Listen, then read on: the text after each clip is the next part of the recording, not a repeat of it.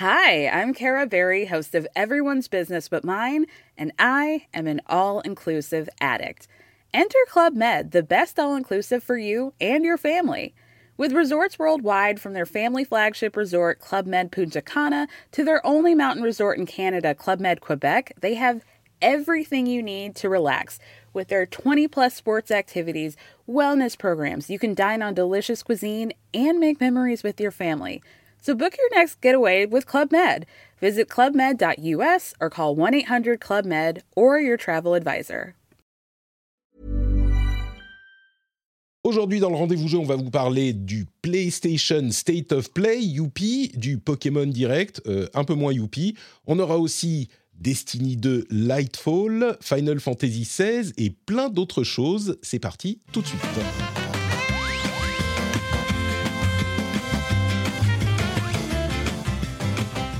Bonjour à tous et bienvenue dans le rendez-vous jeu. Nous sommes en mars 2023, c'est l'épisode numéro 283. Je suis Patrick Béja, Touriman A et on a JK et Maxime Ferréol. Euh, bonjour à tous les deux. Désolé. Comment ça va ouais, mais- Bonjour. Eh, Von Yaourt, euh, ni dans Maxime Ferréol, ni dans Von Yaourt, ça marche. Ça Franchement, ne marche pas, désolé, je fais pas des rimes.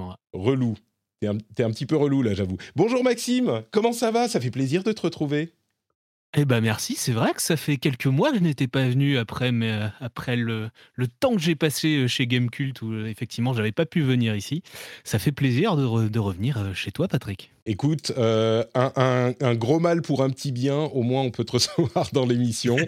Euh, c'est pas que tu pouvais pas venir, hein, c'est que tu étais très occupé, parce que visiblement Bah oui. euh, les gens travaillaient euh, à l'époque. Ouais, on- effectivement on travaillait chez Gamecult et on travaillait à peu près toute la journée, donc ça, ça correspondait pas. Le jeudi je pouvais, j'avais pas le temps de venir, on enregistrait en général euh, l'émission. je comprends, je comprends. Mais oui, c'était en plus c'est vraiment pas pratique parce que c'est pile le jour de, Ouais. c'était le jour de l'émission. c'était le jour d'enregistrement de l'émission en effet. Mais, mais, on a quelqu'un qui est disponible toute la journée, euh, qui visiblement a passé un petit moment à l'hôpital, mais moi je lui ai dit, Eh, euh, ça va, hein, ça suffit tes, tes conneries. Tu viens dans l'émission tout de suite. Je veux pas en entendre parler. Et, Ouais, c'est est ça. Du coup, euh, du coup, j'ai pas le choix. Voilà, je, je suis actuellement au fond du lit euh, avec 42 fièvres. Non, non, pas du tout. En plus, ça va. Je suis, je suis bien calé dans mon fauteuil. Tout va très bien. Voilà, je, je vous rassure. Une petite, une petite opération, euh, pas, pas méchante, mais qui demande quand même une, une- grosse semaine de, de, de- de repos, quoi.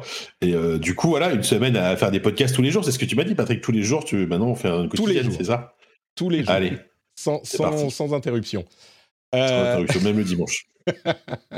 bah, écoute, euh, je ne sais pas si c'est du podcast qu'on va faire, mais par contre, euh, on va peut-être te donner effectivement des suggestions de choses à faire, comme par exemple, je Ouais. pense que ça n'est pas un hasard, Jika, si tes 10 jours d'arrêt tombent pile au moment de la sortie de Destiny 2 Lightfall. Alors, écoute, tu sais que ce serait vraiment. Non, mais en vrai, ce serait la- le meilleur moment pour m'y mettre, enfin, tu vas Destiny 2. Je mais crois- franchement, le truc, c'est que j'ai- un backlog tellement énorme de jeux que je pense que Destiny 2 est vraiment tout en bas. Je suis désolé, Patrick, hein, de te décevoir. Je, je- tu sais, je crois que la dernière fois que tu étais dans l'émission, tu m'as dit un truc du genre, euh, je parlais de Destiny et tu m'as dit, ah non, il va encore nous saouler pendant des mois avec Destiny 2. Ouais, mais tombes. bon, J'ai décidé de pas faire cette vanne aujourd'hui. Bon, c'est très bien, mais euh, manque de peau, tu tombes pile le jour où euh, bah, on va en parler et je vais vous saouler un petit peu avec parce que là, je peux, il y a de quoi. Euh, Oui, c'est vrai. C'est la sortie, c'est la semaine de la sortie, il est littéralement sorti il y a deux jours. Donc, JK, Voilà, c'est vrai que c'est pile dans l'actu pour le coup. ouais. Donc là, là, là t'as le droit. On va te laisser parler de Destiny 2 tranquillement. Moi, pendant ce temps, j'irai peut-être manger un morceau. Je sais pas, j'irai j'irai marcher un peu, tu mais vas euh, ne t'inquiète pas. Maxime, est-ce que tu es euh, profondément et violemment anti-Destiny, toi aussi? Alors, ne- je ne dirais pas que je suis profondément et violemment anti-Destiny, c'est juste que c'est un jeu qui m- m'intéresse pas du tout. Il m'intéressait pas à sa sortie en 2017, il m'intéresse pas plus aujourd'hui. Bah, c'est euh, vraiment. euh, je suis neutre. Laisse-moi laisse en terrain neutre. Je, je- on, on en parlera un petit peu, euh, un petit peu tout à l'heure. Euh, je vous, comment dire, je vous détaillerai euh, les raisons pour lesquelles oui ou non Destiny 2 peut être pour vous. Encore une fois, chaque année, on revient à ce sujet. Mais bon, euh, il y aura des Ah, choses à dire effectivement. Entre-temps, on a des sujets à traiter euh, et j'ai aussi des patriotes à remercier. Les patriotes qui ont rejoint l'émission depuis la semaine dernière. Il y a Lotfi Weiwei, bonjour à toi Lotfi. Jean-Noël qui a dû revenir après une petite absence, bonjour Jean. Adrien Devalque, Alex Anders et Thierry Huguenin. Merci à vous tous de soutenir l'émission qui n'existerait pas sans vous, sans toi et toi et toi et le producteur de cet épisode, Steph Sinalco, qui a eu l'intelligence de trouver le niveau secret sur patreon.com slash rdvjeux, niveau secret qu'il n'est pas donné à tout le monde de trouver. Donc euh, clairement, Steph est une personne de qualité. Et sur ce, je vous propose qu'on se lance dans les infos à retenir immédiatement avec ce petit jingle. Que je fasse un petit accompagnement visuel pour le jingle. Enfin, que je fasse. Que je demande à quelqu'un qui sait faire de le faire. Euh, ça serait peut-être une bonne idée, ça. Hmm. Il y a un truc à réfléchir. Euh, j'explique aux gens qui, nous, qui sont avec nous sur Twitch euh, que j'ai des petites animations sonores pour le podcast, mais pour la vidéo, bah, comme je, je suis, c'est très accessoire à ce stade la vidéo, je n'ai pas d'animation visuelle sur euh, la vidéo. Peut-être qu'on pourrait l'agrémenter. Il y a déjà du travail qui est en train d'être fait. Il faut que j'aille parler à, Flavien. Hmm. Bon, bref, euh, tout ça pour dire que on va parler aujourd'hui de différentes choses. Euh, et la première d'entre elles, c'est une nouvelle sympatoche. Si vous vous souvenez, l'année dernière, j'avais participé à un événement caritatif qui s'appelle Battle Force. C'était sa première année et c'était sur Twitch notamment. Euh, bah, principalement sur Twitch, on va dire, eh bien, il a lieu à nouveau cette année, euh, du 21 au 23 avril. Ça sera au profit de Handicap International et Premier de Cordée, deux associations qui aident, euh, qui, s'occupent de, handicap et de visibilité sur le handicap et de, personnes handicapées. Et en l'occurrence, bah, on va refaire. Alors, moi, évidemment, je ne pourrais pas streamer toute la journée, mais je referai quelques petites sessions de stream pour cet événement. Et donc, au-delà du plaisir que c'est euh, de participer à un événement comme celui-là, je me ferai un plaisir également d'imaginer des donation goals euh, assez sympathiques, intéressants. L'année dernière, on avait fait quand même euh, déjà dans l'extrême, puisqu'il y avait un donation goal qui était de manger une pizza ananas. Je vous avoue que j'ai du mal à y survivre. Je ne sais pas ce qu'on va pouvoir trouver cette année pour faire encore mieux. Mais on essayera, peut-être qu'on y réfléchira ensemble d'ailleurs. On a le temps, ça sera en avril, mais je voulais vous, vous prévenir que ça se refait. Donc euh, je suis assez content et c'était un moment vraiment sympa, en plus du fait que accessoirement c'est un event caritatif. Donc Battle Force, c'est un événement qui euh, engage euh, tout un tas de streamers, en partie en live au Stade de France, sympathique, et une partie aussi en distanciel, dont je fais partie, puisque depuis la Finlande, c'est alors on me suggère dans la chatroom deux pizzas à l'ananas. Non, là c'est pas possible. C'est juste pas possible.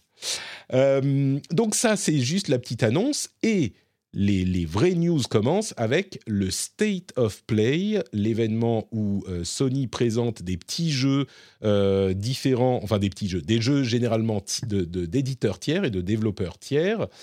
et on en, on en a eu un la semaine dernière avec quelques annonces euh, sympatoches et quelques annonces un peu osef. Je vais me tourner euh, vers Maxime pour lui demander quelle annonce t'a le plus marqué, euh, t'a le plus plu dans ce petit State of Play? Hmm. Je crois La réponse est assez évidente. Oui, et c'est Street Fighter 6. Évidemment, c'est Street Fighter 6. Yes parce, que, parce que les trois persos, alors on savait déjà hein, que ces personnages-là allaient arriver. Mais on a pu enfin les voir, on peut voir les redesigns de Street Fighter 6, qui même si personnellement je suis pas tout à fait fan du style graphique du jeu, euh, j'apprécie notamment l'effort qu'ils ont fait sur Zangief. Euh, je le trouve très très beau dans cette version. Ils ont un petit peu euh, changé son ancien style de catcher en slip. Ils lui ont mis un, petit pantalon. il avait même son, son masque de catcher et tout. Mais je trouve qu'il y, a un effort de présentation sur les personnages de Street Fighter fait par Capcom qui est très très bien. Je trouve qu'ils ont très bien su en fait s'accommoder des leaks malencontreux qu'il y avait eu au tout début de la production du jeu quand il a été annoncé. Il y a eu en fait tous les concepts art qui avait leaké. Donc on, connaît tout, on connaissait tous les persos, les 18 persos de base du jeu, et on connaît même, euh, je crois, les 4 prochains DLC qui arrivent. On sait qui c'est, même si eux, ils n'ont pas communiqué dessus. Et je trouve qu'ils ont réussi donc à faire quand même un petit effet waouh juste par la mise en scène des personnages. Ils montrent bien les nouveaux mouvements, les nouvelles animations qui sont très belles. Vraiment, je, trouve qu'ils ont fait un super taf là-dessus chez, Capcom et je suis quand même assez impatient d'y jouer, même si j'ai déjà joué au jeu plusieurs fois, parce qu'il y a eu plusieurs bêtas.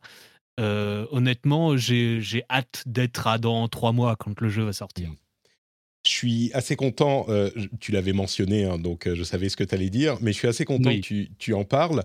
Je trouve que euh, le, jeu continue à montrer des signes de, maturité qui n'étaient pas forcément présents. Peut-être que maturité n'est pas tout à fait le bon terme, mais des signes de, design peut-être un peu plus modernes que le, le, 4 et le 5, encore que le 4 était une un gros changement pour la franchise, mais que le 4 et le 5 parce que je trouve que chaque personnage a une euh, approche qui est vraiment unique, très identifiée, à la fois dans le design graphique et dans le design des, euh, du gameplay.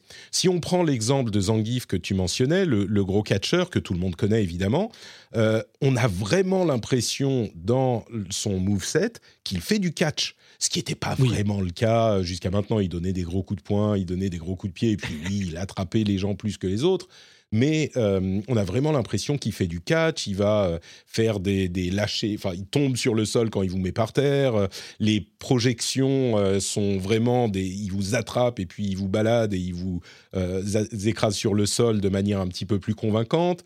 Euh, on, a vraiment un travail là-dessus qui est, euh, je trouve, assez admirable. Et puis même graphiquement, le visage de Zangief est très expressif. Moi, je suis comme toi. Je trouve que le style graphique n'est pas celui qui me plaît le plus. J'en apprécie l'originalité qui est dans la lignée de Street Fighter, mais bon. Euh, mais le visage de Zangief est très détaillé dans ce style graphique très cartoon euh, et très expressif quoi.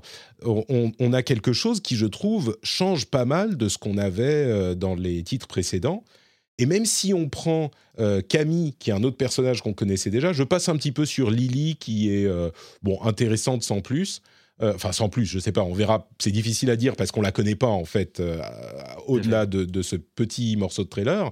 Mais Camille, qui a, une, euh, qui a toujours eu une personnalité un petit peu particulière.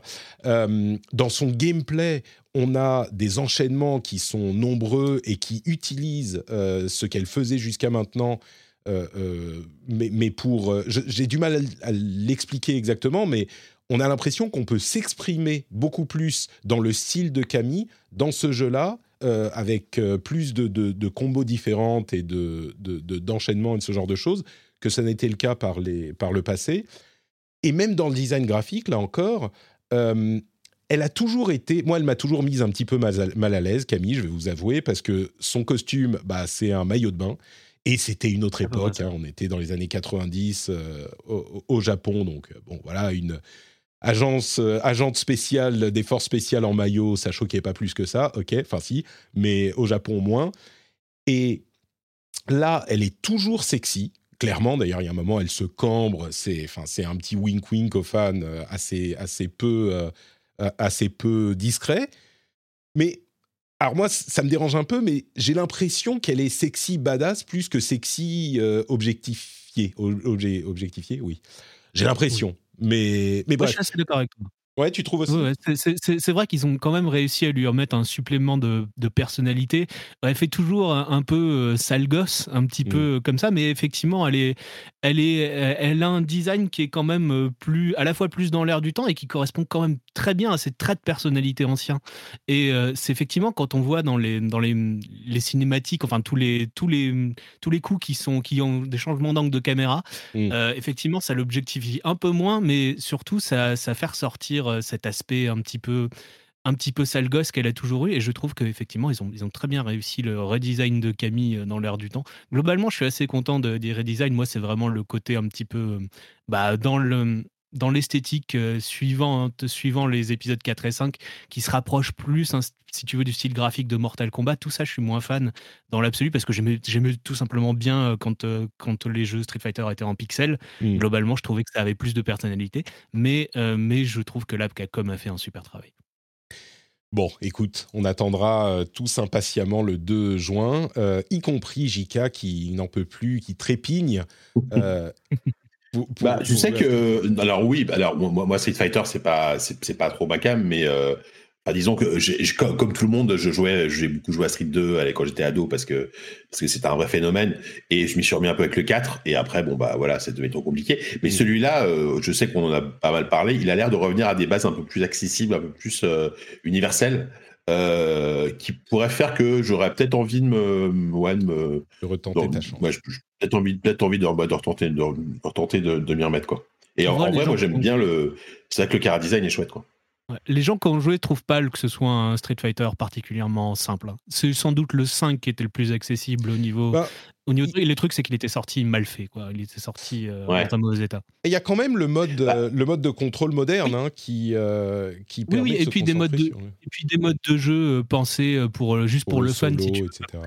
Voilà, c'est ça. En fait, l'impression que j'en ai, c'est que il a l'air d'être quand même, si tu veux jouer hyper technique, il a l'air d'être très technique. Oui. Mais malgré tout, il y a une sorte d'accessibilité de, base qui a l'air quand même assez plus, présente que dans. Oui, oui, ils ont trouvé un Je t'avoue que le 5, j'y ai pas touché, mais euh, voilà. Oui, oui. Non, mais clairement, clairement tu vois, ils, parlent à tous les publics. Au lieu d'essayer de parler juste au public e-sport comme ils avaient fait mmh. dans le 5. Euh, là, là, pour le coup, je trouve qu'ils ont, qu'ils ont sans doute trouvé le bon filon on, me fait la remarque avec justesse dans la, dans la chat room. Euh, c'est dommage qu'on n'ait pas de femmes joueuses avec nous pour en parler. Euh, malheureusement, c'est l'un des rares épisodes. Cette semaine, on n'est que des mecs et dans le rendez-vous tech et dans le rendez-vous jeu. C'est rare qu'on ait une semaine comme ça. Généralement, on a toujours au moins une femme, euh, enfin souvent au moins une femme dans les émissions. Et, là, bon, bah écoute, on, en parlera, on posera la question sur Camille de Street Fighter 6 à, un moment. effectivement, ça serait intéressant d'avoir cet avis. Malheureusement, ça tombe mal pile aujourd'hui. Jika, toi, si tu dois retenir un truc, est-ce que. Bah, alors, un truc? Bah, alors, peut-être que je vais surprendre parce que ah. je ne sais pas si tu as prévu d'en parler, mais moi, c'est un jeu qui s'appelle Humanity qui m'a euh, vraiment tapé dans l'œil. D'accord. Euh, qui a l'air hyper chelou.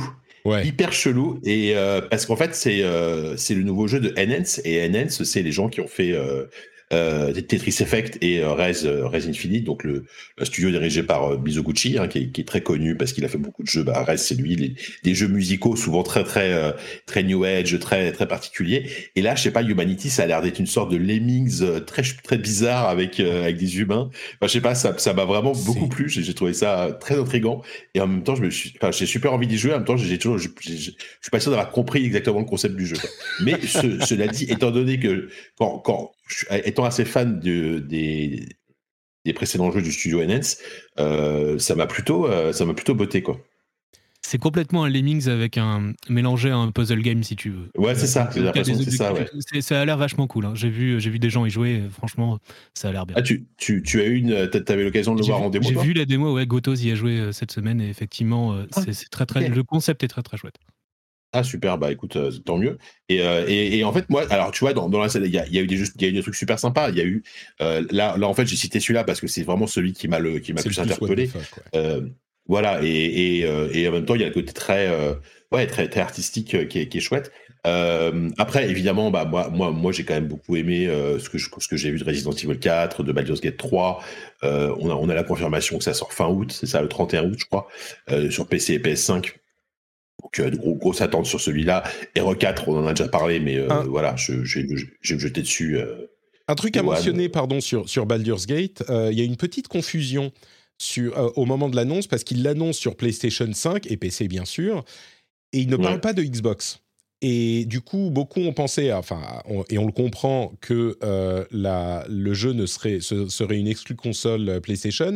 L'Ariane a communiqué sur ce sujet ensuite euh, C'était pas très bien, très bien géré, je trouve, de leur part, mais ils ont visiblement un problème avec les consoles Xbox, euh, avec euh, le développement. Et donc, ils sont pas, ils veulent pas annoncer avant d'être sûrs de pouvoir proposer la meilleure expérience possible, machin. Mais ils travaillent dessus. Et ce qu'il semble se passer, c'est que ils ont du mal à avoir le coop en split screen sur Xbox Series S. Le problème, c'est qu'évidemment, il est designé pour avoir une fidélité graphique, etc., euh, spécifique. Et euh, peut-être pour des questions de mémoire ou ce genre de choses, ils n'arrivent pas à avoir la coop en split screen où chacun peut aller n'importe où, de le faire tenir sur la Xbox Series S, il semblerait. Euh, et c'est pas la première fois qu'on entend des développeurs dire que la série S est en fait une vraie tannée pour eux pour euh, développer sur Xbox, parce que ses capacités étant surtout une question de mémoire, euh, les capacités étant plus modestes que celles des autres générations de la, des autres consoles de la génération, bah, ça leur pose des soucis. Donc moi, j'imagine qu'ils vont réussir à résoudre le problème et que ça sera possible. Hein. Mais à ce stade, ils veulent pas l'annoncer sur Xbox parce que bien sûr, s'il sort sur Xbox Series X, il doit aussi être dispo euh, avec parité de fonctionnalité sur Series S. Bah oui, c'est ça. Mm. C'est la politique ouais, de euh, Microsoft, en effet. Ouais. Euh, donc, ouais, toujours compliqué la série S, j'ai l'impression des fois, parce que même si elle se vend très bien, des fois c'est un peu une, presque une, une, épine dans le pied euh, de certains développeurs. J'ai l'impression qu'ils peuvent pas vraiment tirer parti complètement de, la technologie derrière la, Xbox. Bah, il y, a plusieurs développeurs euh, qui, qui, avaient pris la parole pour dire qu'en effet, c'était une épine dans le pied d'avoir euh, la série S dans leur cahier des charges, quoi. Parce qu'ils pouvaient bah, pas, ils devaient faire de l'optimisation en plus. Mais bon, c'est le jeu en même temps. Quand tu veux sortir tes consoles sur Microsoft, tu acceptes les conditions de Microsoft. T'as pas trop Évidemment. Sûr, Moi, je pense qu'ils finiront par réussir, hein, mais c'est juste que ça, ça complique un petit peu la tâche. Quoi. Mais du coup, tu disais, moi je pensais que ça serait Baldur's Gate, hein, ton, le truc que tu retiens. Bah si, mais bien sûr, mais, Baldur's Gate, euh, je, on connaît déjà, enfin on connaît déjà. Tu vois, on, là, là, on a eu la confirmation que ça sort, enfin la, date de sortie, on est la date de sortie précise, le 31 août. Euh, moi, moi, moi, en fait, quand il y a eu le premier early accès, j'avais joué, et puis je, me suis décidé à ne, ne, plus, de ne plus y toucher du tout avant la, avant la sortie finale parce que parce que je préfère me garder pour la release. Après, le, problème, et là c'est très personnel, c'est que autant j'attends le jeu, autant je, suis réaliste sur le fait que j'aurais pas le temps d'y jouer autant que je veux. T'as mal timé ton, ton, arrêt maladie de 10 jours. Euh, ah ouais, à quelques mois après, c'était. Dommage. et euh, ouais, parce que c'est un jeu, à mon avis, il va falloir 100 heures minimum pour le terminer. Enfin, voilà. Et donc, eh, je, sens que je vais, je vais aimer le jeu, en même temps, je sens que je vais être très frustré. Donc, euh, je donc voilà quoi. Après, je ne sais pas si tu avais prévu d'en parler, j'imagine que oui. Moi, moi, la déception quand même que de ce set of play, c'est Suicide Squad. Hein. Ah ouais, alors très bien, on peut, ah se fighter ah un non. peu. Ah non, franchement, c'est pas possible. Enfin, ah, je veux dire, en fait, non, mais je plaisante, j'exagère, mais en fait, le truc, c'est que euh, il y a eu avant, bon, il y a eu Gotham Knight que tout, que tout le monde a déjà oublié. Euh, il y a eu euh, de l'autre côté, côté hein. Marvel, il y a eu, bah, oui, oui, il y a eu, il y a eu Marvel Avenger qui a l'air un petit peu, tu vois, d'être un peu sur le même modèle. Je parle de Suicide Squad. Et, euh, et là, en fait, c'est Rocksteady quand même, tu vois. C'est pas, pas n'importe quel studio. Et je trouve qu'ils sortent un truc qui a l'air générique. Euh, en plus, moi, j'aime pas. Alors, c'est Suicide Squad, donc forcément, ils sont obligés d'y aller. Mais je sais pas, j'aime pas le ton faussement, euh, faussement. Enfin, je sais pas. Il y a un truc qui me gêne vraiment. Et je trouve que ça a l'air vraiment très plat en termes de gameplay. Enfin, je sais pas, c'est ça m'a vraiment ça m'a laissé en fait c'est même pas que ça m'a déçu c'est que ça m'a laissé complètement euh, inerte. Voilà. C'est que je regardais le, ça t'a laissé euh, le, trailer et strictement aucune émotion tu vois en me disant ok bon bah c'est un c'est un c'est un open world coop euh, d'ici d'ici de plus quoi voilà quoi. Alors, tu sais à quoi ça m'a fait penser? On nous dit dans la chatroom, c'est un peu Batman's Destiny. Ça a l'air effectivement d'être un peu ça. C'est que ouais, un jeu service avec des, des, objets. En même temps, tu vois, faut voir à qui tu parles. Moi, tu me dis Destiny dans un monde de super-héros. Euh, ah oui, bien sûr. Je vais pas dire non. Toi, tu vas, toi. C'est ça, moi, je suis à fond. Tu, voulais ajouter quelque chose, Maxime? J'ai des choses à dire aussi. Ouais. Je crois que c'est Jason Schreier sur Twitter qui avait dit euh, c'est étrange de, de, voir euh, des jeux comme ça qui sont en, développement depuis si longtemps que quand ils sortent au final, tu as l'impression que leur modèle est un peu dépassé parce que vraiment, ça, c'est un truc, c'est un jeu qui aurait sans doute pu très bien marcher, intéresser un grand public en 2017-2018. C'est exactement euh, ça. À, l'époque où bah, justement Destiny 2 est sorti et qu'on était encore totalement sur ce modèle de, jeu service, euh, un TPS à moitié et tout. Et là, euh, là, je pense que ça. Le, je suis pas sûr que le public accroche à ce, modèle-là après les trucs formulaïques qu'on a eu, les, les Marvel's Avengers qui se sont cassés la gueule. Je, je suis dubitatif. Je suis comme toi, Jika. Alors, je vais, faire, je vais faire un petit peu. Deux contre un. voilà, c'est ça. Je vais. Attention, qui arrive? C'est voilà. Non, même pas. Je, Bon, c'était pour le plaisir de jouer le, le, jingle. Mais euh, sincèrement, moi, j'ai trouvé ça pas mal. Euh, et la description que je vais en faire est, peut-être euh, pas en phase avec le fait que je trouve ça pas mal.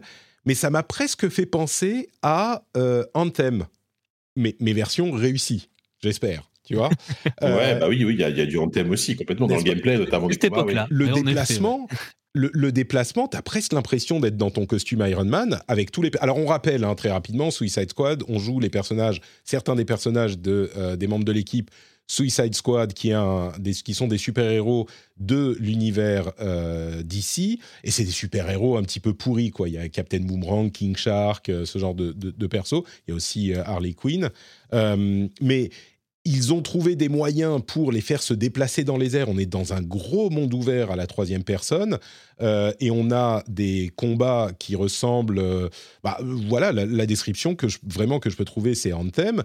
Et les déplacements, on a presque l'impression d'avoir des sortes de méga jetpack ou de, costumes de euh, d'Iron Man Sauf qu'ils en ont aucun, mais donc c'est genre euh, les, héros en question n'en ont pas. Mais c'est genre allez, on peut se balancer sur des grappins qui s'accrochent à rien, on peut euh, euh, se téléporter, on peut et on, a une sorte de, on, reste dans les airs avec une inertie énorme.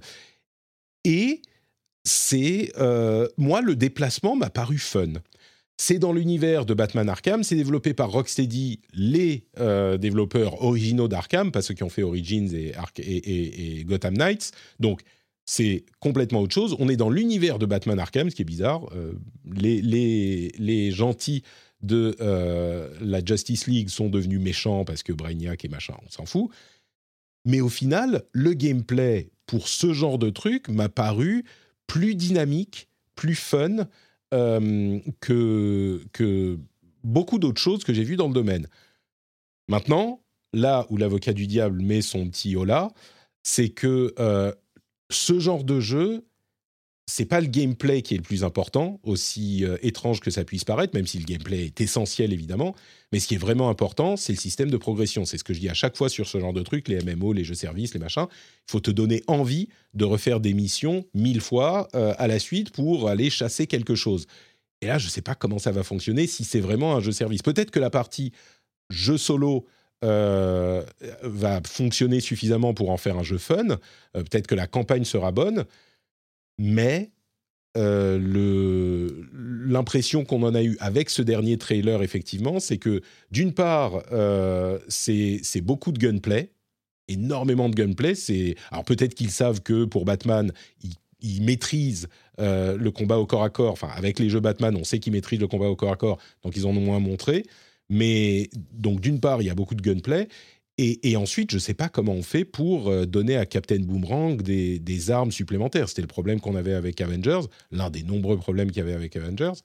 Mais euh, enfin, tu fais quoi? Tu lui donnes euh, son, son par-dessus plus 4 au lieu de plus 2, son boomerang avec des lames plus aiguisées? Enfin, bon, à voir. Bah, c'est le problème général des, jeux de super-héros avec, avec un système de progression.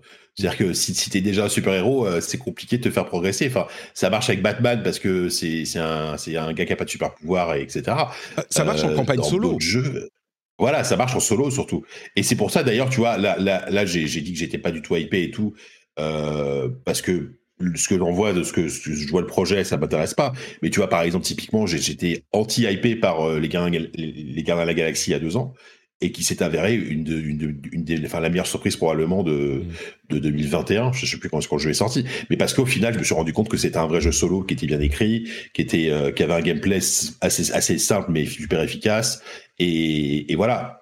Ouais. Malheureusement, je pense que Suicide Squad aura peut-être des, des, des, systèmes de jeu qui seront très carrés, mais, mais en termes d'univers, en termes d'histoire et tout, j'ai peur que ça me parle pas trop. Quoi la campagne peut être bien, mais ils mettent quand même beaucoup l'accent sur. Alors, c'est coop, n'importe qui peut venir quand on veut, c'est toujours en ligne. Et puis, ce qu'on a vu des missions, ça a l'air d'être des arènes avec du gunplay et du combat pour éliminer tous les ennemis de la zone, ce qui est typique de, ce genre de jeu en version de service. Ça a l'air d'être plus un jeu pensé comme jeu service sur lequel ils ont collé une mission solo, enfin une mission, une campagne, on va dire, que euh, un jeu campagne ah auquel ils ont pour lequel ils ont euh, imaginé une version euh, jeu service ensuite. Mais bon, écoutez. Après le studio, après le studio Rocksteady, euh, ils ont quand même prouvé avec les, les Arkham, les Batman Arkham, qu'ils savaient écrire des bonnes histoires. Donc bon, on peut, on peut leur accorder le bénéfice du doute là-dessus, en espérant qu'ils se fassent pas trop bouffer par l'aspect de service du jeu justement. Bah, moi, je crois qu'on a peut-être un petit peu tendance, en raison de mauvaises expériences récentes, à se dire Ah, c'est un jeu service, donc forcément tout va être pourri. Euh, d'une part, il y a énormément de jeux services qui sont très bien et qui fonctionnent très bien et qui ont plein de monde. Euh, et, d'autre part, d'autre part, euh, faut pas effectivement vendre la peau de l'ours, surtout quand on parle de Rocksteady. Quoi. Ils ont quand même un pédigré qui, qui, qui, impose au moins le, le, la, comment dire, de rester prudent sur ce genre de jugement. Quoi. Bon, on verra. Ouais, c'est clair. Alors, il parlait aussi de, de PlayStation VR 2 dans ce State of Play. Il n'y avait rien de vraiment incroyable, je dois dire. C'était pas euh, c'était pas il y avait il y a pas eu l'annonce de euh, Half-Life Alix par exemple hein, qui aurait pu nous satisfaire. Il y avait un petit peu de Resident Evil 4 il y avait quelques petits trucs comme ça. Euh, Goodbye, Goodbye Volcano High qui est un petit jeu indé qui continue à être intrigant. Humanity comme tu le disais JK qui sera compatible PSVR qui sera compatible qui, pourra se jouer hors VR mais qui, sera compatible VR aussi mm-hmm. Et euh, ce qui est rigolo, ce qui est rigolo avec Resident Evil 4, c'est que donc il y aura un mode VR, parce que j'ai compris dans ce remake, sachant qu'il y a déjà Resident Evil 4 VR qui est sorti l'année dernière, euh, mais qui était une version VR du jeu d'origine. Donc c'est marrant parce qu'on va avoir deux versions, deux, enfin, deux versions différentes du même jeu en VR. Je sais, enfin, c'est assez étrange, mais euh, mais bon après le, cœur du jeu va rester quand même l'expérience euh, évidemment solo. Et, euh, et là, moi, moi ce que j'ai vu, là, là les trailers de gameplay, ils me donnent trop envie. Même si effectivement, bah on a tendance à oublier, peut-être on a tendance à l'oublier, mais R4 par rapport aux précédents Resident Evil et même les derniers est quand même vachement action et va tourner vers l'action. Et là, c'est vrai qu'ils mettent beaucoup l'accent sur ça dans, le, dans, le, trailer de, gameplay qu'on a vu, mais ça fait quand même super envie. Je crois qu'on a un client euh, qui est déjà prêt à, aller jeter son ah argent bah. à son écran. Mais évidemment, évidemment. PSVR 2 du coup? Euh, non, non, non, non, non. Par contre, PSVR 2. Alors, j'avoue que franchement, si, si, si j'avais le, si j'avais vraiment de la thune à, dépenser euh, inutilement, euh, ouais, voilà. Oui, ça, ça bien sûr. euros. Euh, et mais le truc, c'est pour le moment, enfin, le, le line-up est pas suffisamment sexy. En vrai, le seul jeu qui me plairait, mais c'est vraiment, c'est pas, on, on, ira, on vient à Resident Evil, c'est la version VR de, de Hero Village qui apparemment est vraiment impressionnante. Hmm. Euh, mais est-ce que, est-ce que je, est-ce que je serais prêt à dépenser 600 euros, pour refaire un jeu en VR que j'ai déjà fait? On n'est pas là. Écoute, euh, Escarina a envoyé un petit tweet il y a quelques, une ou deux semaines. Tu l'as vu? Euh, ouais, j'ai vu son tweet. Son, mari a, a, juste envoyé une photo avec l'écran d'installation de euh, Horizon Call of the Mountain. et donc, comme ça, voilà, Et, et, et, du coup, Bah, il pourra nous parler de son expérience sur le PSVR 2 euh, la semaine prochaine, je pense. Ah bah c'est cool. Tant, mieux. Non, mais c'est vrai que le, casque a l'air super. Technologiquement, il est top. Euh, je, parlais, euh, je, parlais notamment avec les gens de RPC, Florian qui l'a testé. Il a, il a trouvé, qui est un gros spécialiste de la, de la VR.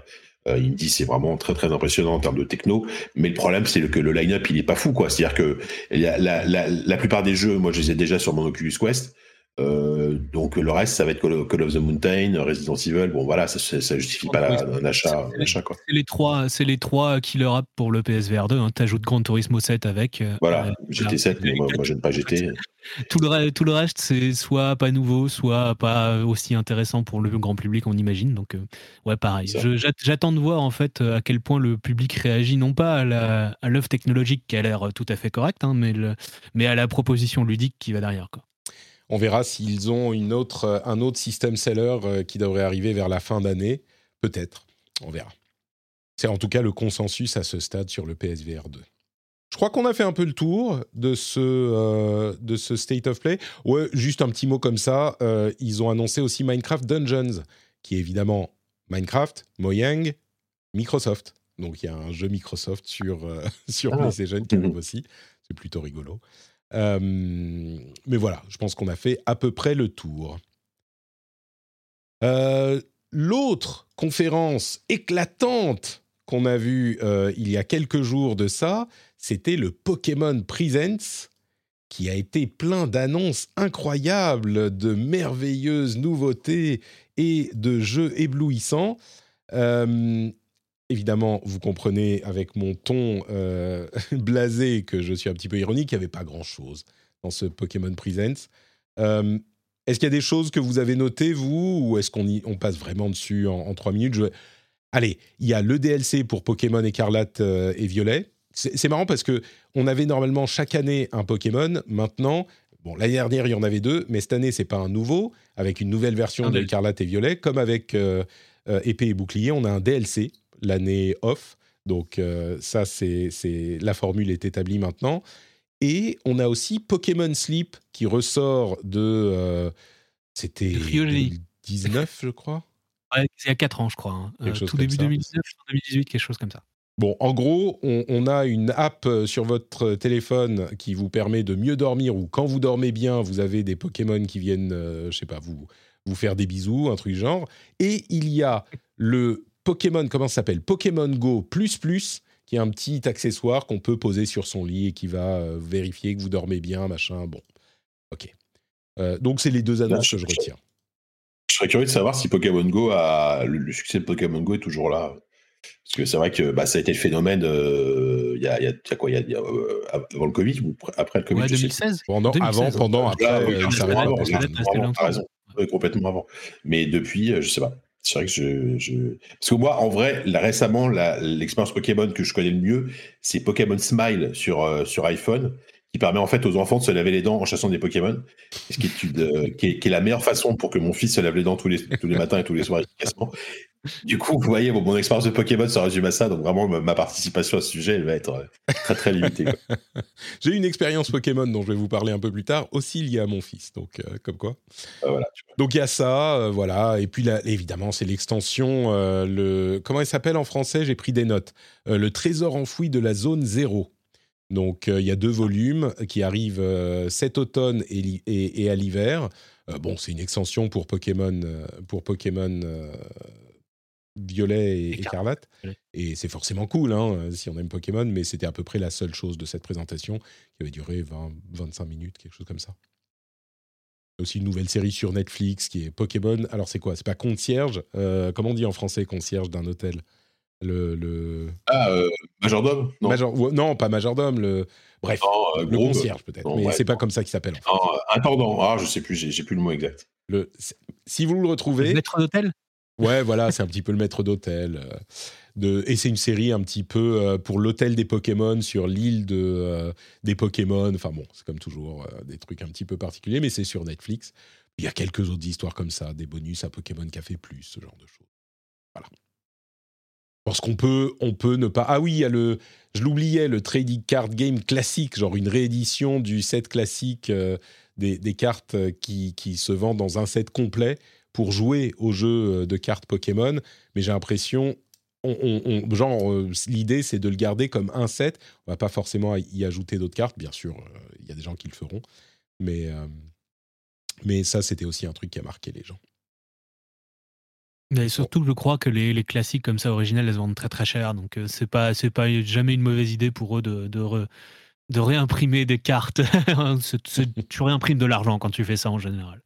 Et, et étrangement, euh, quand il y a des nouvelles éditions de cartes existantes, euh, si je comprends bien, ça fait augmenter la valeur des éditions originales euh, dans ce genre de, de, de marché. Donc, alors c'est pas eux qui touchent l'argent hein, quand les gens revendent leurs cartes, mais mais mais c'est pas que du coup les cartes vont coûter moins cher.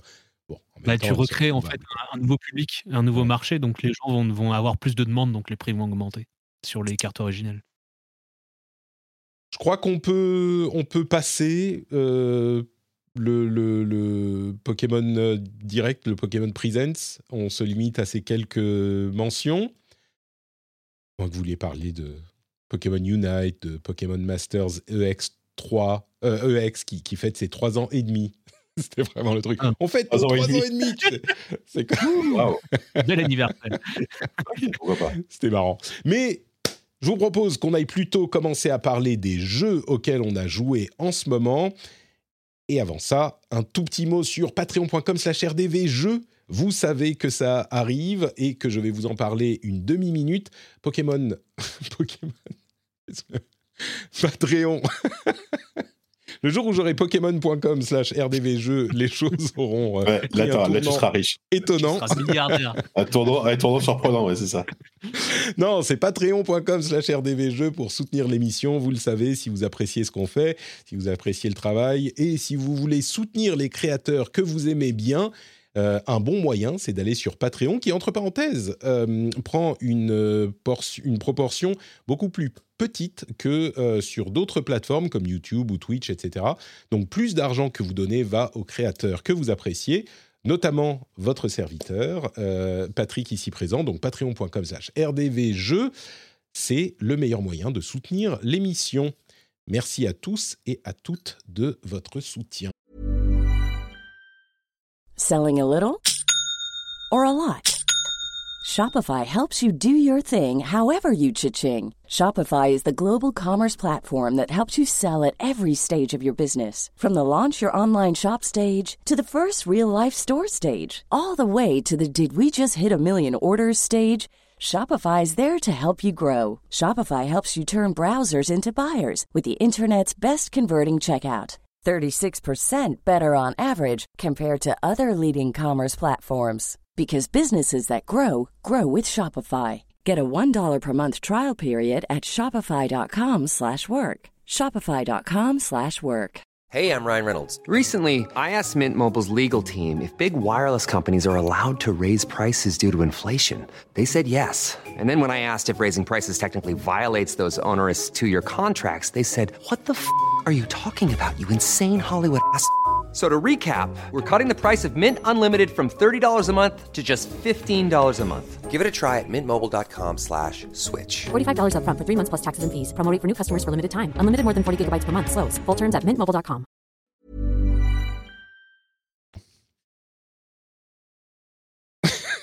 Vous avez entendu ça On l'a entendu. dit, je vous en... Mais Siri, se Ah, je me disais, ouais. Je pensais que c'était un petit jingle bizarre, mais non, Mais c'est. Siri. Bon, si Le Siri mec s'auto-répond, quoi. Ouais, c'est ça. Bon, très bien. Et on continue du coup avec la partie où on va vous parler des jeux auxquels on joue en ce moment. Et on commence avec Maxime qui va nous parler notamment de Dome Keeper. Dis-nous tout, Maxime. Ah oui. Quelle merveille. Alors en ce moment, j'ai plein de temps pour jouer aux jeux vidéo, figure- figure-toi. Donc euh, j'ai décidé de, de, de prendre tout ce que j'avais euh, dans mon backlog très récent. Donc euh, Dome Keeper, je l'avais testé pour euh, Gamecult, qu'il est sorti euh, en l'automne dernier, oui, tout simplement. Je ne veux même pas, je veux même pas me hasarder à dire une date. Et honnêtement, je, je suis assez heureux de voir en fait que le jeu va être très bien suivi. Parce qu'il est déjà sorti, j'ai trouvé dans un excellent état. C'est un, jeu, tout simplement pour les gens qui ne, n'ont pas l'image. C'est un, un jeu divisé en deux parties extrêmement simples. On mine en dessous d'un dôme pour euh, aller chercher des blocs de ressources et on les remonte dans son dôme. Et euh, il y a un timer et au bout du timer, il y a une vague de monstres qui arrive, qui assaillent le dôme, donc ça devient un tower defense. Et donc c'est vraiment séparé en deux entre le moment où on mine des ressources dans un sous-sol, c'est tout en 2D, hein, c'est extrêmement simple, et le moment où on fait euh, juste du tower defense avec euh, un laser ou avec une épée selon le dôme qu'on a choisi. Euh, le jeu est extrêmement addictif parce que la boucle de gameplay est super simple, mais il y a un côté roguelite où on n'a jamais, selon les parties, les mêmes, les mêmes objets et tout. C'est vraiment, j'ai trouvé extrêmement bien fait. Et euh, là, ils ont annoncé euh, très récemment euh, qu'il y aurait un, un suivi du jeu avec plein de nouveaux trucs, plein de nouveaux gadgets, de- des nouveaux modes de jeu. Et je crois, j'ai cru comprendre que ça arrive la semaine prochaine. Ah oui. et euh, ouais, ouais, ouais, totalement. Et moi, en fait, ce que, que je fais Steam, en ce hein, moment, ce jeu, si, si je me trompe que il est pour l'instant malheureusement il est que sur Steam ce serait un jeu parfait pour la Switch mais c'est un jeu parfait si vous avez un Steam Deck par exemple parce que c'est euh, pas Ah, gourmand Là, ça- JK ça se, se joue partout. JK se réveille. Confirme. Hein? Comment? Je confirme. Ah, J'y ai joué sur Steam, j'y ai joué uniquement sur Steam Deck, moi. hein. Excusez-moi sur Steam Deck. Et euh, vraiment, donc là, ce qu'ils vont, faire euh, dans, la mise à, dans la mise à jour, c'est euh, rajouter du contenu. Moi, en ce moment, j'y joue que en mode prestige, qui est le mode scoring un peu en fait. Donc, euh, si tu veux, t'as, faut tout optimiser, tout faire bien. Et je suis impatient d'avoir les nouvelles stratégies. Et apparemment, le nouveau mode prestige, j'ai discuté avec euh, le développeur du jeu parce que je lui avais remonté un bug euh, assez gênant parce qu'il cassait le scoring. Euh, et euh, il m'avait dit qu'en gros, il pensait à faire un mode prestige, mais en fait, tu minimises l'aléatoire de la partie roguelite. C'est-à-dire que tu as un peu Mmh. les, T'as une les, scie en quelque options sorte que tu pour veux. pouvoir euh, Ouais, avoir la. En fait, compétition tu- avec les autres. tu pré-génères en- en- et en fait ta stratégie sera toujours bonne quoi parce que enfin tu peux faire en fonction de ta stratégie, ta stratégie et plus en fonction de l'aléatoire parce que il y a ce côté assez frustrant où tu as des choses pas optimales dans le jeu donc en fait quand tu as une mauvaise euh, un mauvais hasard, bah tu relances la partie direct, tu t'en as même pas allé à la fin parce que le, le scoring ça peut prendre une heure, deux heures. Deux heures à Mmh. jouer. Moi, je trouve ce jeu vraiment, vraiment ultra addictif. Je suis im- impatient d'être à la semaine prochaine pour voir ce qu'il y aura. Très bien, donc euh, on rappelle que ça s'appelle Dome Keeper, on en avait déjà parlé à plusieurs reprises, et s'il a du, du staying power, comme on dit, euh, Ouais, c'est c'est ça. c'est sans doute un achat. Il est pas très cher en plus, j'imagine. Ouais, je crois qu'il je crois qu'il est à, je crois qu'il a une vingtaine d'euros, hein, Ouais. euh, pas plus. Et euh, vraiment, c'est un, c'est un des meilleurs achats que je, que je puisse euh, conseiller en cette, Ouais, non, en c'est un, super jeu. Ouais. C'est un jeu, jeu- jeu- ça donne envie de m'y remettre. Tu vois, là, je l'avais un peu lâché. Et euh, 18 euros. puis je crois que c'est- un jeu qui est développé par deux personnes. Je crois. C'est pas un Deux personnes, c'est qui ça. a développé le jeu. C'est ça. René Il et est en promo à moins de euh, 15 euros là. C'est ça, euh, il est à, il est à 14,39€ actuellement, mais euh, euh, effectivement, c'est un jeu euh, édité par Raw Fury, mais qui est développé juste par deux personnes, qu'on remercie d'ailleurs Gotos pour sa promotion sur le jeu, parce qu'il a un peu lancé le jeu en France, il faut le dire, Ouais. et euh, il a très bien fait, c'est vachement bien. c'était pendant une pendant une une dev conf game ou un jam. genre, une game jam. C'était pendant la Game Jam d'Arte, euh, où il, il a été interviewé, parce que c'est un jeu de Game Jam à la base. Ouais. euh, Keeper. Et euh, vraiment, on- ça montre qu'on peut trouver des petits concepts intéressants encore aujourd'hui qu'on n'a jamais vu ailleurs. Ouais, je dirais même encore plus aujourd'hui qu'hier. Mais... Mm. Très bien, donc Dome Keeper continue son bonhomme de chemin. Je vais te laisser la parole, hein, du coup, Maxime, puisque tu es bien lancé. Ouais. Un autre qui continue son bonhomme de chemin, c'est Darkest Dungeon 2. Oui, bah ça fait longtemps qu'il est, sorti en accès anticipé seulement Darkest Dungeon 2, le jeu de Radux Studio, qui est évidemment la suite du premier Darkest Dungeon. Euh, il est sorti, je crois, en accès anticipé en novembre ou en octobre, en octobre 2021, je crois. Et là, il va sortir en version définitive en mai. Et il vient d'avoir eu une des dernières grosses mises à jour de l'Early Access. Euh, très récemment avec un, nouveau perso, la Vestal, qui est le, retour d'un personnage antérieur du premier, euh, du premier violet. Et que dire si ce n'est que c'est super bien. Ça, pareil, j'y ai passé plus d'une centaine d'heures euh, ces derniers mois. Parce que c'est un jeu, comment dire, qui reprend pas la formule du premier. Il, il, change complètement la forme, en fait. On est passé d'un jeu où on faisait des expéditions depuis un village qu'on développait. Et là, pas du tout. C'est une sorte de, de pur roguelite, un peu avec à la Slay de Spyler niveau progression, ou euh, juste au niveau progression, pas au niveau gameplay, évidemment où on, va, on choisit des embranchements et on monte jusqu'à arriver au boss final. Et quand on meurt, on a fini la partie, on recommence de zéro. Et euh, je trouve ce jeu extrêmement bien fait. C'est une très bonne suite parce qu'elle change, elle ose changer en reprenant les bases qui sont les bases tactiques du premier jeu avec euh, toujours le stress, toujours le jeu en pur RPG tour par tour. Euh, mais euh, vraiment, euh, j'ai trouvé, je trouve plus j'y joue en fait et plus je l'aime et j'ai hâte d'être au 8 mai où il va y avoir la sortie définitive parce que là j'ai déjà fini les trois chapitres qui sont, qui sont dedans avec trois boss différents et il y aura en tout et pour tout cinq chapitres avec une, progrès, une méta-progression qui est assez longue mine de rien. Je dois être à 85-86% de la méta-progression en y ayant joué 130 heures. Donc euh, vraiment... Ouais, ouais, vraiment, il va y avoir un, contenu énorme quand il va sortir et ça sort dans, un- dans deux mois. Voilà, c'est pas dur. Sur euh, Windows. Oh, moi, je, je me posais la question. Ouais, il sort, en- il sort sur Steam et il est déjà actuellement en early access sur l'Epic Game Store. Ouais, c'est ça. Euh, et il était à me- la base exclu Epic Game Store. Vas-y, JK. Je me posais la question de. Moi, je sais que j'ai jamais joué à Darkest Dungeon, je m'y suis jamais mis. Mhm. Euh, euh, Est-ce que du coup, ça vaut le coup de. Enfin, d'après ce que tu dis, c'est quand même deux jeux très différents finalement. Ouais. C'est Euh. Donc, il y en a pas un qui est meilleur pour commencer en fait. Non, pas du tout. Ensuite, si tu veux, juste au niveau du prix, le premier Darkest Dungeon, il doit pas être très cher. Si tu veux Ouais, tenter, ouais, en fait, les combats sont, sont quasi exactement les mêmes que, dans, que du premier au deuxième. Ça Mm. ça a pas du tout changé. C'est des combats euh, purement tactiques au tour par tour où en fait, tu as quatre persos sur 4 ans et tu t'affrontes 4 ans et demi. où Il n'y a pas forcément 4 ennemis, mais tu as 4 ans et demi. Et tu as des attaques en fait qui vont euh, avoir des effets de zone sur certains rangs ou qui ne peuvent atteindre que certains rangs. Donc en fait, c'est un, un, un RPG euh, pur tour par tour, mais avec un, une toute petite dimension géométrique, si tu veux, qui est, qui est très intéressante de base. Et par-dessus, tu as des systèmes qui sont très bien pensés, comme euh, le stress, l'entente entre les persos. Donc, euh, plus tu progresses, plus tu vas avoir des bonus ou des malus. C'est vraiment. Et tu as plein de manières d'y rejouer parce que tu as des builds différents en fonction de, de tes persos. Même un, un, seul, une seule classe de personnage peut avoir plein de types de builds différents. Tu peux t'y plonger et passer ta vie dessus. C'est pas un souci. Mais le 1 était pareil et le 1 était peut-être plus grindy encore.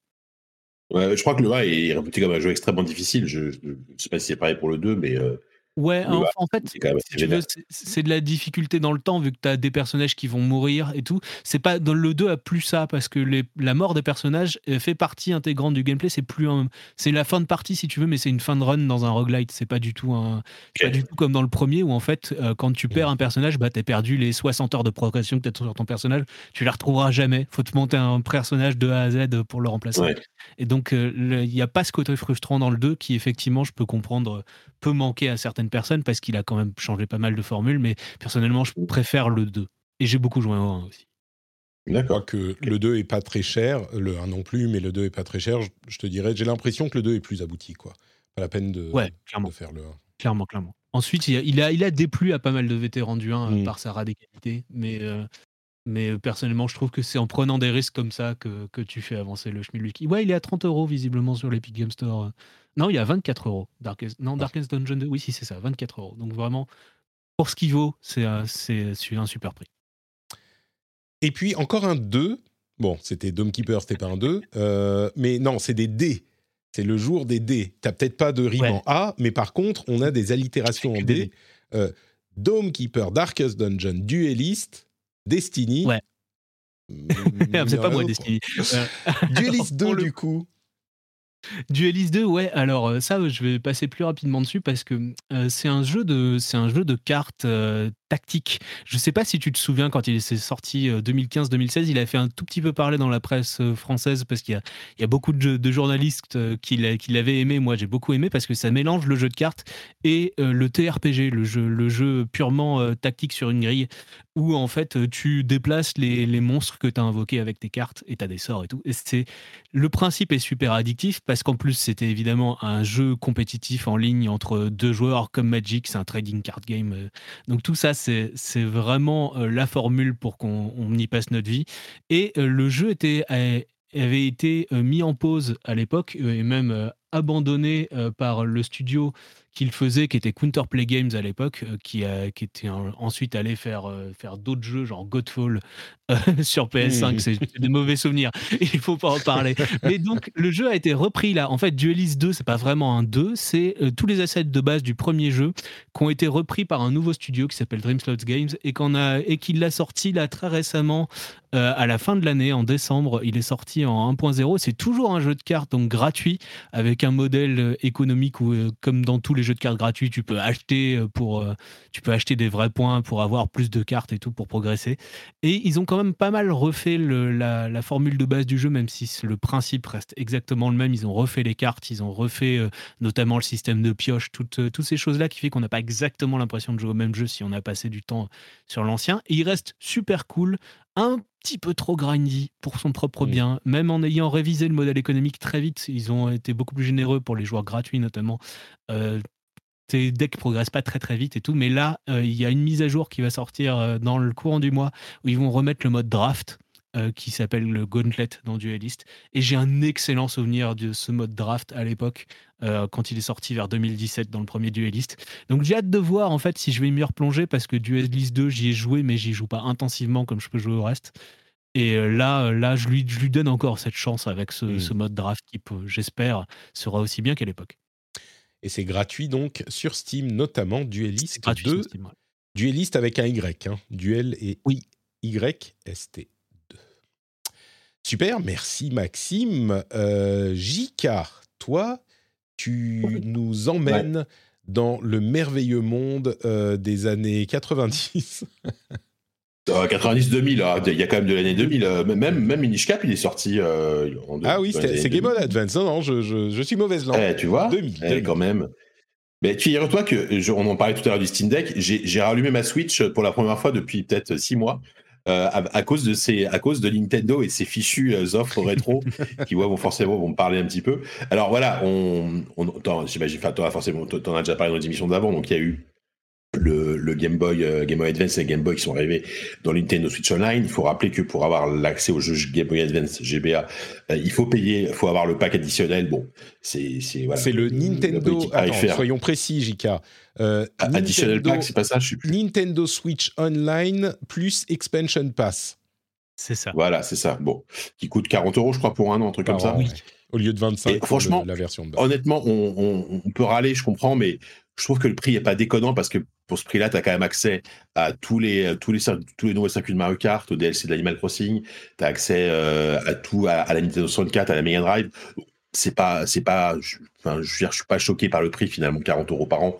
Si, tu as un minimum euh, amateur de, en plus de rétro gaming, c'est, quand même pas, ça va, ça reste, ça reste correct. Là, là par contre, où je râle, c'est que pour le moment, l'offre en termes de catalogue, surtout côté GBA, elle est vraiment, elle est vraiment peanuts. Euh, mais il y a quand même Minish Cap. Alors du coup, je, je, vais peut-être parler de Minish Cap rapidement. Euh, enfin, mais le trailer de l'original là. De... Ouais, mais c'est marrant parce que figure-toi que Minish Cap, c'est un Zelda que j'avais jamais fait. Euh, J'étais passé à côté à l'époque et, euh, et, je suis en train de le découvrir et c'est vraiment, c'est vraiment le, le, le, le, petit Zelda que que tu peux faire. C'est un petit bonbon parce que bah, ça reprend évidemment le gameplay 2D euh, vu du dessus à l'ancienne hérité évidemment de Link to the Past, avec en plus, bah, une, enfin c'est un pixel art qui est super beau. Je trouve que ça, ça vieillit super bien, quoi. C'est, c'est, c'est, adorable. Euh, visuellement, c'est adorable. Euh, c'est bourré. Évidemment, c'est le Zelda très donc c'est les donjons, c'est euh, plein, plein de petits objets ramassés super originaux, plein d'énigmes super originales. Évidemment, le, la spécificité de, ce, de celui-là, c'était à l'époque euh, la possibilité de devenir minuscule, en fait, de rétrécir pour te faufiler dans une espèce de monde parallèle, euh, le, monde des miniches, hein, qui sont qui sont des petits personnages. Euh, et forcément, ça joue aussi sur le gameplay avec des énigmes qui, qui utilisaient ce, ce système. Et, euh, et c'est vraiment super agréable. Et même encore aujourd'hui, c'est très agréable à jouer. Euh, notamment, c'est relativement moderne par rapport aux précédents Zelda. Par exemple, tu peux assez facilement, euh, en, appuyant juste sur Select, tu as, ton, ton petit personnage qui t'accompagne, qui te rappelle ce qu'il faut faire. Parce que des fois, dans les vieux Zelda, un peu, tu pouvais être un peu perdu, tu vois, dans, dans, ce que tu devais faire. Et, et, vraiment, c'est un, je, je, découvre avec plaisir. Donc, je conseille à, à celles et ceux qui ont, qui ont le qui ont accès au, jeu Game Boy Advance et qui n'ont pas fait Minish Cap de commencer par celui-là parce que c'est vraiment un, c'est vraiment un vrai, un vrai bon, un vrai bon Zelda quoi, et qui est relativement peu connu par rapport à d'autres, je pense, tu vois. Donc, mm. euh, je ne sais pas si vous, vous l'aviez fait à l'époque. Euh, pas du tout. Bah voilà, vous voyez. Et, euh, franchement, c'est l'occasion de le découvrir, je vous, le conseille, parce que c'est vraiment. Et en plus, moi, ce que j'apprécie d'autant plus, c'est que par contre, la modernité liée au Switch Online, c'est évidemment sauvegarde à volonté et le rewind. le rewind, même mm. si le jeu n'est pas très difficile, mais quand même, as quand même une souplesse de jeu, tu vois, là-dedans, qui, qui, fait que c'est quand même vachement agréable de pouvoir jouer dans ces conditions-là. Euh. Alors évidemment, c'est n'importe quel émulateur, euh, attention. Voilà, c'est ce que j'allais dire. dans une zone grise, euh, vous, vous, pouvez l'avoir. Mais, mais disons que là, c'est une façon légale et hyper accessible de, jouer à ce jeu. Et, et, voilà, donc je, conseille en tout cas de, au moins de s'y intéresser quand, quand, on a accès au jeu GBA, au jeu GBA sur le Switch Online. Donc tu as, as, trouvé de quoi t'occuper un petit peu. Euh, j'ai cru comprendre que euh, tu t'es aussi lancé dans Metroid Prime Remastered et d'après ce que je vois sur Twitter, c'est l'amour fou quoi. Ouais, alors ouais, écoute, tu sais, alors comme, un gros Yankee, le, Nintendo Direct s'est terminé. J'ai cliqué sur acheter. voilà, j'ai lâché mes 39 euros, même sans réfléchir. Quoi. Parce que pour le coup, j'ai Metroid, contrairement à Minish Cap, j'ai une énorme code d'amour sur ce jeu, ce que, que j'avais fait à l'époque euh, sur GameCube, qui était un, de mes jeux GameCube préférés. Et, euh, et, donc, je me, je me suis, je, l'ai pris parce qu'en plus, je, trouvais que le trailer était assez efficace et tout. Et je me suis dit, non, mais il faut, que j'essaye, quoi. C'est bon, j'y vais, quoi. Et, euh, et franchement, alors, on, je pense qu'il y a eu pas mal de, gens qui en ont parlé. Je trouve que c'est vraiment euh, un vrai bon remaster. On est, on est vraiment, on est, pour moi, c'est plus qu'un remaster, c'est entre remaster et remake. Mmh. dans le sens où le gameplay de base ne change pas. Il y a, y, a, vraiment tout, tout, toutes les mécaniques de base sont là, ça n'a pas évolué là-dessus. Euh, par contre, il y a un vrai travail technique. Je trouve que le jeu, euh, honnêtement, le jeu sortirait aujourd'hui comme nouveau FPS sur Switch, hein, je précise, euh, il serait tout à fait, tout à fait valable techniquement. C'est vraiment super joli. c'est très propre. Alors, évidemment, c'est ça. On, va parler d'Atomic Heart après. visuellement parlant, techniquement parlant, évidemment, ça, ça, ça, supporte pas la comparaison, mais, mais voilà. Et alors, je, je vais pas résumer ce qu'est Metroid Prime si, si vous l'avez jamais fait. C'est un, c'est un, c'est un Metroidvania. je fais pas la blague est débile, mais c'est le Metroidvania avant Metroidvania. Non, mais dans le sens pour le coup, par contre, ce qui est intéressant, c'est que je trouve que des jeux comme lui, des jeux, d'aventure type euh, à la première personne, donc FPS, Metroid, euh, euh, Metroid-like, il y en a eu très peu finalement. Des, jeux comme Metroid Prime, il n'y en a pas d'autres en fait. Et c'est l'occasion de découvrir une formule qui est vachement intéressante. Donc d'exploration, de, de, et il y a vraiment cette sensation, encore plus que dans les autres Metroid, je trouve, de solitude et de découverte d'une planète euh, qui est vraiment géniale dans Metroid Prime. Et, euh, et voilà. Après, Ça me fait euh, presque penser à savoir- Returnal, les environnements.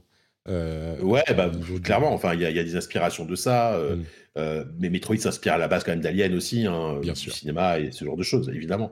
Après, il faut quand même savoir où on met les pieds. Si vous avez jamais fait un Metroid et Metroid Prime, on est quand même dans un jeu où on est très vite livré à soi-même. Euh, on peut très vite se perdre, on peut très vite tourner en rond. Mm. Donc il faut vraiment passer du temps à observer la carte, à bien regarder tous les indices. Par contre, le plaisir que tu as quand enfin tu débloques euh, la porte qui, qui était là depuis le début, quand tu trouves le bon accessoire, c'est c'est incomparable quoi. Euh, mais c'est vrai que voilà, il peut y avoir cette frustration, euh, surtout que pour le coup, et ça c'est peut-être un défaut que j'aurais bien voulu voir corriger. Enfin, c'est pas un défaut, mais aujourd'hui ça a vieilli. Le système de sauvegarde est hyper contraignant, c'est-à-dire que tu as genre par zone, tu as genre deux endroits où tu peux sauvegarder et tu aucun, aucune sauvegarde automatique, aucun checkpoint. Mm. Donc, ça peut arriver très souvent, surtout que le jeu devient assez vite, assez difficile, euh, où tu te retapes euh, littéralement une demi-heure de, de combat euh, parce que, parce Ce que qui t'as- m'avait t'as pas sauvegardé. dans. Et ça, bon, ça c'est vrai que ça peut être un peu, un peu rageant par moment. Euh, J'aurais bien aimé moi un système, euh, au moins dans, dans ce remaster, un système de checkpoint, tu vois. Typiquement, euh, je, je sais que moi à l'époque Metroid Prime 2, je l'avais jamais terminé parce que j'étais bloqué sur un passage et à chaque fois, genre, je recommençais une demi-heure avant et ça, ça m'avait découragé et du coup Metroid Prime 2, j'ai- j'ai- je ne l'ai jamais terminé. Euh, mais voilà, franchement, malgré tout, ça reste un, ça reste un excellent jeu. Euh, ça reste un jeu qui est, et à, à part ce système de sauvegarde qui peut être très, un peu contraignant, c'est un jeu, je trouve, qui vieillit, qui vieillit très très bien et qui supporte bien, euh, qui supporte bien les années.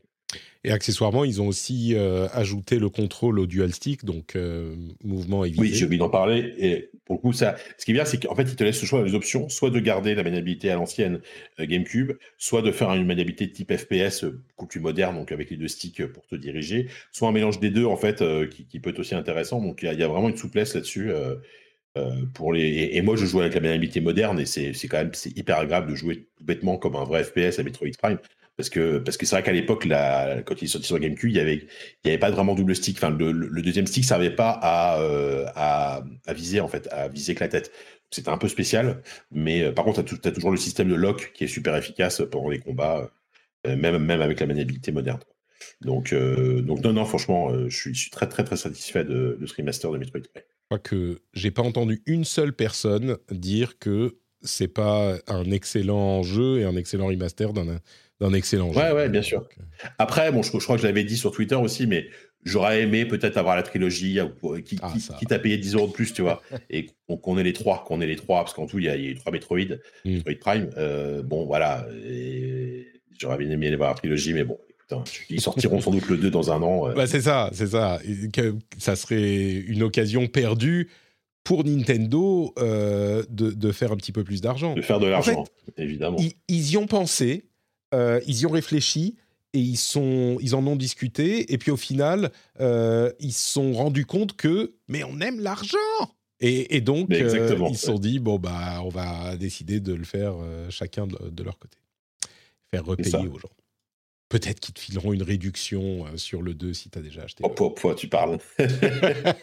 enfin, Patrick, tu Mais si, pour te... Non, une réduction sur la trilogie, histoire que tu n'achètes pas juste le 2 ou juste le 3, tu vois Ouais, ouais, tu, ouais. Comme ça, il te pousse à dépenser un peu plus.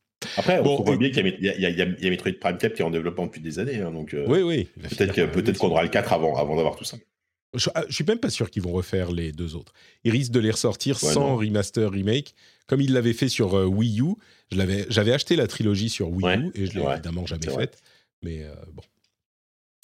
Euh, et du coup, dernier truc auquel tu as joué, c'est Atomic Heart. Yes. Vas-y. Non, j'a- j'allais dire, je suis très curieux de t'en entendre parler parce qu'il y a une, il y a quand même des échos assez perturbants euh, du jeu. Et ce que j'en Ah, ai vu comme extrait, Euh, Ah là là. Ouais, c'est un de- cas compliqué, Atomic Heart. Ouais. Alors vas-y. C'est un cas compliqué. Et, euh, alors, moi, alors, pour le coup, je ne donnerai pas un avis définitif sur le jeu parce que j'en suis encore que, relativement qu'au début, je pense. Euh, mais c'est vrai qu'il y, a- il y a eu plusieurs trucs. euh, Enfin, Atomic Heart, c'est un cas compliqué parce qu'à la base, moi, c'est un, un jeu. Dès que j'ai vu les trailers, je me suis dit, waouh, ça a l'air, ça a l'air assez fou en termes d'univers. Il y a, il y a- il y a une Explique ce que c'est quand même? Il y a peut-être des gens qui. C'est un FPS, c'est un FPS qui clairement tire ses inspirations en termes d'univers et de gameplay de, classiques comme Bioshock, Half-Life, euh, même un peu Prey, tu vois, euh, Prey, le, jeu d'Arkane. Donc moi déjà de base, tu, coches tout- tout- toutes mes, tous mes jeux favoris quasiment. Euh, c'est développé par un studio russe. Et alors, pour le coup, il y a eu aussi toute une polémique par rapport au financement du jeu. euh, sur lequel je vais pas m'étaler là parce que c'est pas forcément le moment et je, je suis pas assez expert sur le sujet. Je sais qu'on on- on parle beaucoup de lui, mais désolé, Gotos a fait un excellent sujet là-dessus justement il parle vachement de, du côté un peu opaque du développement de, ce jeu, mais qui c'est beaucoup plus compliqué que ce qu'on pourrait le penser.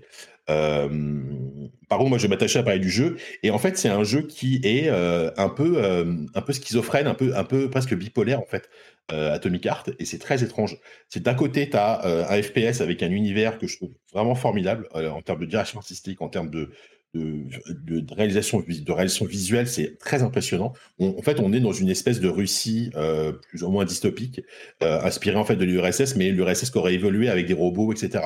Prenez, en fait, prenez comme, imaginez Fallout, mais de l'autre côté, Mm. à l'est en fait. Euh, voilà, ça avec des robots à un côté un peu rétro-futuriste, et ça marche super bien. Moi, je trouve que le- le- les, robots que tu affrontes, les, les machines que tu vois, etc., sont vraiment très cool. Donc là-dessus, c'est vraiment réussi.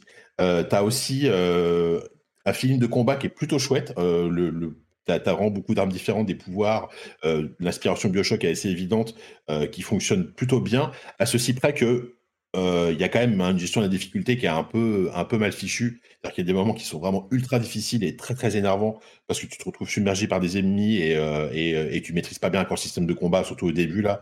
Bon, c'est un peu frustrant. Et euh, donc à côté de ça, tu as ça, et en même temps, c'est un jeu qui est, bourré de petits défauts. Là, pour le moment, je parle que de gameplay, euh, de, petits défauts frustrants qui montrent aussi que le studio, je crois, que c'est leur premier jeu, c'est Munfish, s'appelle ce studio, euh, notamment des phases de, plateforme qui sont vraiment nulles, euh, pas mal de bugs. Moi, j'ai quand même eu pas mal de bugs là sur PC euh, pour le moment. Euh, c'est pas, tu vois, ça manque de ça de finition. Euh, c'est ça qui est dommage. Euh, après, il y a l'autre aspect qui est plus l'aspect narratif, qui est pareil. Euh, bah, je pense que ça a pas mal buzzé, notamment sur Twitter. En fait, moi, ce que je ne comprends pas ce jeu, c'est que ils ont un univers qui est hyper, hyper cool euh, en soi, qui, peut être vachement intéressant. Et derrière, en fait, ils l'ont habillé d'une surcouche narrative euh, très, euh, très second degré, très, très vulgaire, on peut, on peut le dire hein, clairement, avec un personnage principal qui passe son temps à gueuler, à râler, euh, interagit avec une, une espèce d'IA qu'il a avec lui, euh, qui, a- qui a- qui est plutôt un, qui est plutôt un peu distingué, etc. Ça pourrait donner une dynamique intéressante, mais au final, franchement, ça, ça rend, ça rend, ça rend pas le héros attachant du tout. Euh, et en plus, il y a, euh, il y a effectivement, il faut en parler, il y a quand même, ce- il y a quand même cette espèce de personnage de, en fait, au- dès, dès le début du jeu, enfin très rapidement au début du jeu, tu, tu tombes sur une machine qui est la machine qui va te permettre d'améliorer tes stats, tes armes, C'est euh, un etc. distributeur de plasmide, quoi. Voilà, c'est ça. Et ils, ils ont eu l'idée que je ne comprends pas de, de, donc de doter ce- cette machine d'une personnalité une féminine et clairement nymphomane. C'est-à-dire que elle va sortir des blagues de, des blagues de cul absolument euh, absolument ab- aberrantes. Tu, tu ne comprends pas. c'est- Et, enfin, je ne vais pas les citer ici tellement c'est n'importe quoi. Euh, que ce soit en VF ou en VO, hein, c'est pareil, hein, c'est la même chose. Et, et en fait, tu es, hyper gêné. C'est-à-dire que d'une, je trouve que ça, ça, ça s'insère très mal dans l'univers. Euh, de deux, c'est absolument pas drôle. Vraiment, c'est pas drôle du tout. Et, et de trois, et le, le pire, c'est que même les développeurs, tu as l'impression qu'ils s'excusent pas de ça, parce qu'en fait, le, pendant que le, cette, euh, ce personnage, enfin, cette IA féminine euh, débite des trucs absolument incroyables, tu as, le héros qui arrête pas de dire Mais tais-toi, qu'est-ce que tu racontes qui est hyper gêné lui aussi. Donc vraiment, tu, tu te dis Mais pourquoi vous avez fait ça si vous-même, si même les développeurs, tu as l'impression qu'ils estiment que d'avoir créé cette IA, euh, cette IA nymphomane, je sais pas, je sais pas comment la, euh, le dire autrement, était une bonne idée. Donc ça, ça c'est vraiment très étrange. Euh, et c'est vrai que ça, dans, la première heure de jeu, tu es là, tu te dis mais qu'est-ce qui, qu'est-ce que, Moi, qu'est-ce que moi, je t'avoue que les extraits Twitter, euh, les extraits que j'ai vus sur Twitter ou sur sur YouTube m'ont carrément m'ont carrément tellement rebuté que je me suis dit bon bah je vais pas essayer. Bah non, mais et, et c'est c'est ça le, et c'est ça le problème, c'est que ça, ça, ça, dessert vraiment le truc parce que, alors, au, final, quand, il joue, quand, tu joues à ce truc-là, euh, assez rapidement, euh, on va dire que ces, passages hyper gênants sont des trucs uniquement, très, scénarisés, interviennent à, à, un intervalle assez espacé finalement, Dieu merci. Euh, parce qu'en fait, c'est, cette machine, tu, la croises tout le temps pour améliorer tes plasmides et la plupart du temps, en fait, au final, elle dit rien. Tu, te connectes, mm. tu améliores tes stats, etc. Sauf c'est pas des jeu est comme ça, quoi. C'est pas du Nukem. non, c'est ça, en fait. Et, c'est ça que je comprends pas, c'est que c'est, le seul aspect vraiment hyper gênant du jeu. Alors, le, côté un peu euh, injurieux du personnage, c'est un peu lourdingue, mais c'est pas. Franchement, ça va, tu vois. C'est, mm. Tu te dis, bon, à, à, mon, à, mon, goût, il parle trop, tu vois.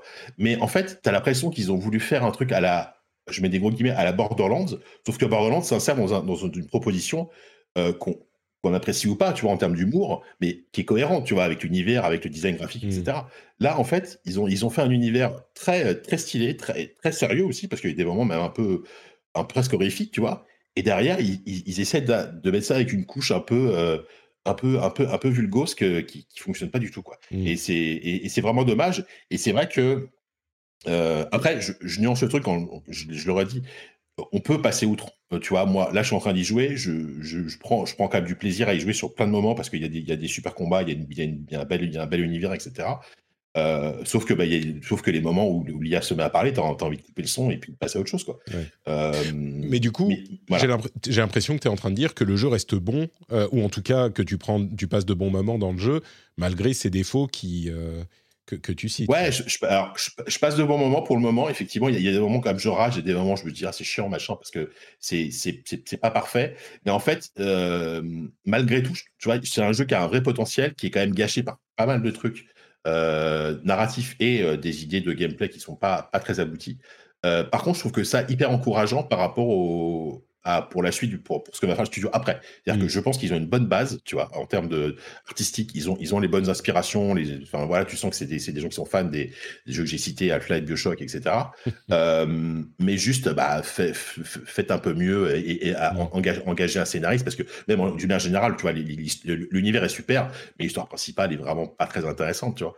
Donc, donc voilà, je, pense qu'ils ont juste besoin de, mieux se staffer à ce niveau-là. Et, voilà, mais, mais c'est pas un mauvais jeu, mais c'est vrai qu'effectivement, c'est un l'expérience peut, peut être gâchée euh, par, par les aspects, les aspects que j'ai évoqués. Et si on n'arrive pas à passer outre, ça peut effectivement te, complètement te rebuter. Quoi. Dispo sur à peu, près, à peu près toutes les plateformes euh, PS4, PS5, Xbox, Xbox One, euh, PC et Game Pass. Donc, voilà. Donc, alors, du coup, ce qui est intéressant, c'est que voilà, si vous savez pas trop, si vous êtes un peu buté par, par, des aspects un peu on va dire, problématiques du jeu et que vous avez le Game Pass, vous pouvez quand même y jeter un œil, voir ce que ça donne et, euh, et voilà, euh, mmh. faites-vous votre propre avis sur ce jeu. quoi. C'est serais... ça qu'il faut dire. Tu serais en train de dire que c'est un jeu passable. C'est ça? Voilà, exactement, c'est ça, exactement. c'est le festival des, des jingles aujourd'hui. Super, bah merci. Il est très beau hein, quand même, Atomic Heart, faut avouer. Par contre, c'est beau, ouais, c'est super beau. Enfin, c'est ça qui est dingue. Euh, donc c'est à peu près tout pour toi. De mon côté, euh, j'ai également joué à plusieurs jeux. Je vais, laisser Destiny pour la fin. Euh, j'ai joué à Octopath Traveler, d'une part, Octopath Traveler 2, la démo. Et alors on en parlait la semaine dernière déjà, mais j'ai été un petit peu surpris parce que je pensais que j'accrocherais pas. Et en fait, j'y ai joué sur, sur PlayStation. Euh, et j'ai trouvé que c'était beaucoup plus séduisant que dans mon souvenir. L'une des raisons pour lesquelles j'y ai, joué, enfin j'y ai joué, c'est la démo hein, qui est disponible pour tout le monde, euh, c'est que beaucoup de gens en disaient énormément de bien euh, sur, parmi les gens que je suis sur Twitter, sur YouTube, etc. Et donc je me suis dit, bon, bah, je vais tester, je vais voir ce que ça donne. et c'est vrai que le jeu est quand même... j'ai fait deux histoires de base et le truc que j'attendais pas, c'est que les histoires sont intéressantes euh, et assez nuancées, assez subtiles. Les graphismes sur PlayStation, en tout cas, euh, sont quand même très réussis. C'est le genre de truc qui sur euh, Switch, je crois, souffre un petit peu de la résolution plus faible et de la puissance de la, de la console un petit peu plus faible, même si ça a l'air quand même très correct. Sur un gros écran, si tu joues sur ta grande télé, bon, c'est quand même plus agréable d'avoir la, la, PlayStation en 4K. Et pour le coup, ça fonctionne. Euh, le, système de combat est plutôt cool. Il y a effectivement, dès le début, euh, j'ai fait quelques combats. hein. J'ai joué peut-être euh, les trois quarts de la démo, trois heures, trois heures et demie. Pardon, deux heures, deux heures et demie. Et, euh, et les combats sont tout de suite, tu vois comment ça peut être intéressant avec les faiblesses des ennemis. Enfin, c'est un truc euh, JRPG assez classique, mais, mais, mais c'est suffisamment différent pour euh, que ça soit cool avec ces systèmes de boost que tu accumules au cours des, des tours. Graphiquement, bah, c'est il y a rien à reprocher à- au, au 2D HD. L'ambiance est bonne, la lumière, c'est con de parler de lumière pour un jeu de ce type, mais ça joue. Euh, elle est bonne aussi. L'OST est excellente. Enfin, j'ai peu de choses à reprocher euh, au jeu. Et là où encore une fois j'étais un petit peu surpris, c'est que les histoires euh, sont pas là où on les attend. Et je, c'est peut-être un, un petit a priori sur les jeux japonais qui n'est pas forcément justifié, mais trop souvent, je trouve que euh, on tombe dans des poncifs dans les JRPG euh, qui me gâchent un petit peu le plaisir. Et là, euh, les personnages sont vraiment originaux, un petit peu différents, etc. Enfin, ceux que, j'ai testés en tout cas. Donc, euh, sur ces 2-3 heures de jeu, j'ai été très agréablement surpris. Et alors, pas suffisamment pour me, me l'acheter et y jouer parce que j'ai mille choses à faire et pas le temps. Mais je crois que si vous êtes peut-être euh, intrigué et que vous avez du temps, euh, là où le 1 m'avait pas accroché, le 2 euh, m'a beaucoup plus convaincu. Donc peut-être à tester. Bah, je, suis, moi, je suis comme toi, juste, je suis en train de faire la démo aussi et vraiment, j'accroche bien. Moi, pour le coup, j'avais beaucoup joué au premier et, je suis surpris effectivement par le, côté un peu sombre et, complexe des, des- des histoires de chacun, tu vois. Et, et puis ça a un charme fou, je trouve, là, visuellement. quoi. J'adore ce Mm. style. quoi. Ah, Tu joues très, sur euh, Switch ou sur, euh, Sur Steam Deck, sur Steam Deck Enfin, sur, euh, sur PC. Là, j'ai fait la démo sur Steam Deck et euh, ça tourne impeccable. Donc, euh, je, je La- pense- la- je vais- je vais faire la démo. tu je parles de si la Switch des grands, mais, quoi. C'est ça, la, la, la, la Switch, euh, la Switch pour les, la, la Switch Master Race. C'est ça. Euh, donc voilà pour euh, Octopath Traveler 2. Euh, un autre jeu auquel j'ai joué, c'est euh, New Pokémon Snap. Et vous me direz, mais, qu'est-ce, qui, qui te prend de jouer à New Pokémon Snap? En fait, mon fils, qui a 5 ans maintenant, est très effrayé par euh, tous les trucs où il y a des méchants. Et même, c'est pour vous dire, même les jeux Pokémon, quand il y a la Team Rocket qui se pointe, bah lui, il commence à avoir peur parce qu'ils veulent attraper Pikachu, tout ça, donc ça lui va pas. Et donc je me suis dit, alors c'est pas que je fais du lobbying pour, le forcer à aimer Pokémon, mais euh, au bout du 400 millième tour euh, de, de Mario Kart, même si j'aime beaucoup Mario Kart, ou d'un moment j'en ai marre, donc je me dis peut-être qu'on pourrait tester autre chose, et peut-être que Pokémon Snap serait un- un- une entrée vers l'univers de Pokémon et qu'à un moment il voudrait jouer au RPG aussi. Donc, euh, au moment où je me disais ça, j'ai regardé sur l'eShop et Pokémon Snap, enfin New Pokémon Snap, était à euh, moins 30%. Donc, je l'ai acheté pour 40 euros. Et euh, je me suis dit, on va tester ça. Ceux qui ne savent pas, Pokémon Snap, en gros, c'est un jeu où il faut prendre des photos de Pokémon. On a notre petit appareil photo. Et, euh, et je me suis dit, donc ça va, ça va l'amuser, tu vois. Il nous voit toujours avec nos appareils photo, nos téléphones. Il, il peut pas, on les lui file pas pour qu'il joue avec. Donc euh, peut-être que euh, le, jeu avec un appareil photo, ça va lui plaire. Et au départ, je lui dis ah je voudrais tester Pokémon Snap. Est-ce que tu veux tu veux jouer ou pas? Il me dit ah non vas-y toi je bon je regarde ok je regarde. Et on commence, on choisit notre personnage, on commence à faire le petit tour avec le professeur miroir et machin et tout. Et ça l'intéresse pas trop. Et puis au bout d'un moment, en- au bout de deux minutes, on attrape l'appareil photo et on doit prendre une photo de Pikachu. Et là, il regarde, il y a les yeux qui s'écarquillent et il me dit Ah, je veux jouer, je veux jouer à Pokémon Snap, je veux jouer. Donc il me prend la manette des mains, limite, euh, et il veut prendre des photos de Pikachu. Je me dis Yes, c'est bon, ça y est, on va pouvoir jouer, c'est le début de l'aventure Pokémon. Et s'ensuit, je plaisante pas, hein, mais une demi-heure, une demi-heure de d'explications de mille trucs différents à la euh, jeu, jeu japonais et jeu Switch et jeu Nintendo. Alors je Ah, me rend comprends fou, ça. pourquoi ils font ça. Ça, ça, ça me rend dingue, ce genre de truc. Mais c'était. Alors, c'est vraiment un cas particulier. C'était pour lui. Je voulais qu'il s'amuse, je voulais qu'il joue et qu'il qu'il s'amuse tout de suite, quoi. Mais du coup, ça l'a complètement euh, pas, dégoûté, mais enfin, ça la turn off, tu vois. Là où il était, ah ouais, je veux prendre des photos, je veux qu'on y aille, vas-y, c'est cool, c'est marrant. Euh, du coup, il, il, en a eu marre, évidemment, il s'est désintéressé du truc.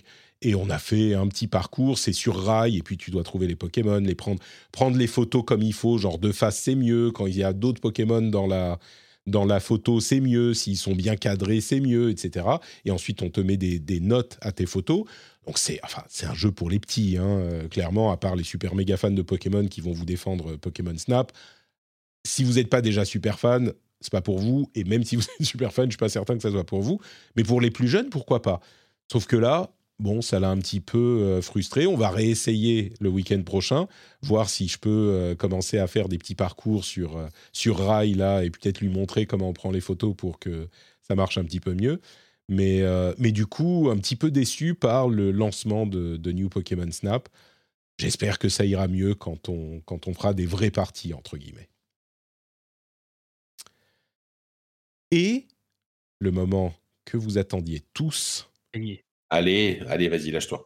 Ouais, c'est bon, je peux Maxime, ouais, je, je, te réveille un peu Eh hey, non, bah, non, tu peux dormir justement. Merde. Bon, euh, Lightfall est sorti, c'est la dernière extension de Destiny 2 et j'y ai passé quelques heures déjà. Euh, si je devais résumer ça en quelques mots, euh, c'est plus de Destiny. Donc c'est pas l'extension de Destiny où je vais vous dire si vous avez jamais euh, joué ou si ça vous a jamais tenté, tout à coup là vous pouvez vous lancer. Je dois noter quand même qu'il y a un certain nombre d'améliorations euh, d'interface qui sont vraiment appréciables, d'interface et de système, et de simplification d'interface et de système qui sont vraiment cool. Euh, et qui change la manière d'appréhender le jeu pour tout le monde parce que c'est plus facile à comprendre, je dirais. Euh, je ne vais pas en parler trop longtemps aujourd'hui parce qu'il y a une nouvelle expérience, normalement, euh, nouvelle expérience pour les nouveaux joueurs que je voudrais tester avant de pouvoir vous dire si oui ou non c'est le moment de vous lancer dans Destiny. Par contre, ce que je dirais, c'est que euh, depuis l'extension précédente, il y a le mode légendaire pour la campagne solo, qui, si la campagne solo n'est toujours pas incroyable, c'est clairement pas pour cette raison qu'on joue à, Destiny. Euh, malgré ça, c'est quand même un bon moyen d'avoir une expérience avec un vrai challenge.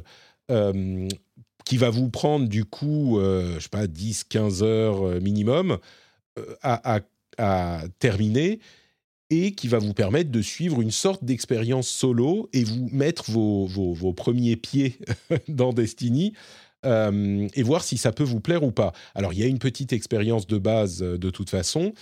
Une grosse partie du jeu est gratuite, euh, ça, ça change pas. Mais si vous voulez faire l'expérience de, solo en légendaire, qui a une vraie difficulté, c'est pas juste qu'on roule sur tout le monde bah, c'est disponible pour vous dans cette extension, dans la précédente aussi, mais qui est The Witch Queen, qui est dispo à 15 euros visiblement, mais pas dans les extensions précédentes. Et puis, je ne sais pas si on peut recommander Witch Queen aux gens qui n'ont pas d'expérience de, Destiny, parce que c'est une extension qui n'est plus d'actualité maintenant et qui, du coup, euh, son contenu n'est plus vraiment euh, hyper euh, utilisé aujourd'hui. À 15 euros, ça peut valoir le coup juste pour faire la, la campagne solo. Mais mon expérience de cette campagne, euh, de Lightfall, donc de l'extension d'aujourd'hui, c'est que ça reste vraiment compliqué. J'en ai fait un petit peu en live euh, hier. J'ai fait un petit live impromptu avec euh, quelques amis qui ont rejoint le, le live. et c'est vraiment dur. C'est vraiment dur. C'était sur la première mission quand je l'ai faite à la sortie, j'en ai un petit peu chié. Euh, la deuxième que j'ai fait en live, on a passé, je sais pas s'il y a des gens aujourd'hui qui sont, qui sont, qui étaient là hier. On a passé, je sais pas, peut-être deux heures sur, euh, non, j'exagère, mais une heure sur le boss à la fin de la mission, et c'était hyper dur, mais vraiment, il fallait, limite, il faut coordonner tes. Enfin, faut, faut, que tu te fasses un vrai build sérieux, que tu euh, coordonne euh, l'utilisation de tes coups spéciaux avec euh, tes armes et les différents trucs. Enfin, c'est vraiment, vraiment dur. Et même si c'est très frustrant, moi, je trouve que euh, c'est hyper fun parce que le, le, gunplay de Destiny est toujours aussi bon, évidemment. Et puis, il y a la nouvelle spécialisation à laquelle j'ai pas encore accès librement, mais qui a l'air très très fun également, qui est l'une des fonctionnalités de cette, de cette extension. C'est toujours compliqué de vous parler de Destiny parce que ça reste Destiny. Et il a presque 10 ans le jeu. Je crois que pour le, les 10 ans, ils vont changer le nom de Destiny 2 en Destiny, et puis ça sera le jeu service Destiny et basta. Peut-être qu'ils vont arrêter les serveurs de Destiny 1. mais il est sorti quoi en 2014 ça fait presque dix ans. Il continue à l'améliorer systématiquement. Il reste difficile d'accès si on n'y joue pas, si on n'y joue pas déjà, comme tous les jeux services de ce type. Hein. c'est toujours un petit peu la même histoire. Euh, donc c'est toujours difficile d'en parler. Les gens qui sont fans de Destiny ou qui ont joué à Destiny par le passé, euh, rien que les améliorations euh, d'interface et de système, je pense que ça vaut le coup de revenir y jeter un coup d'œil. Et vous aurez, vous vous amuserez. C'est absolument le meilleur de Destiny, de son histoire. Euh, c'est comme quand on parle de, je sais pas, World of Warcraft et le meilleur World of Warcraft qu'il a été de son histoire ou euh, tous les jeux de ce type. Euh, bah, c'est le meilleur Destiny qu'il a été de son histoire.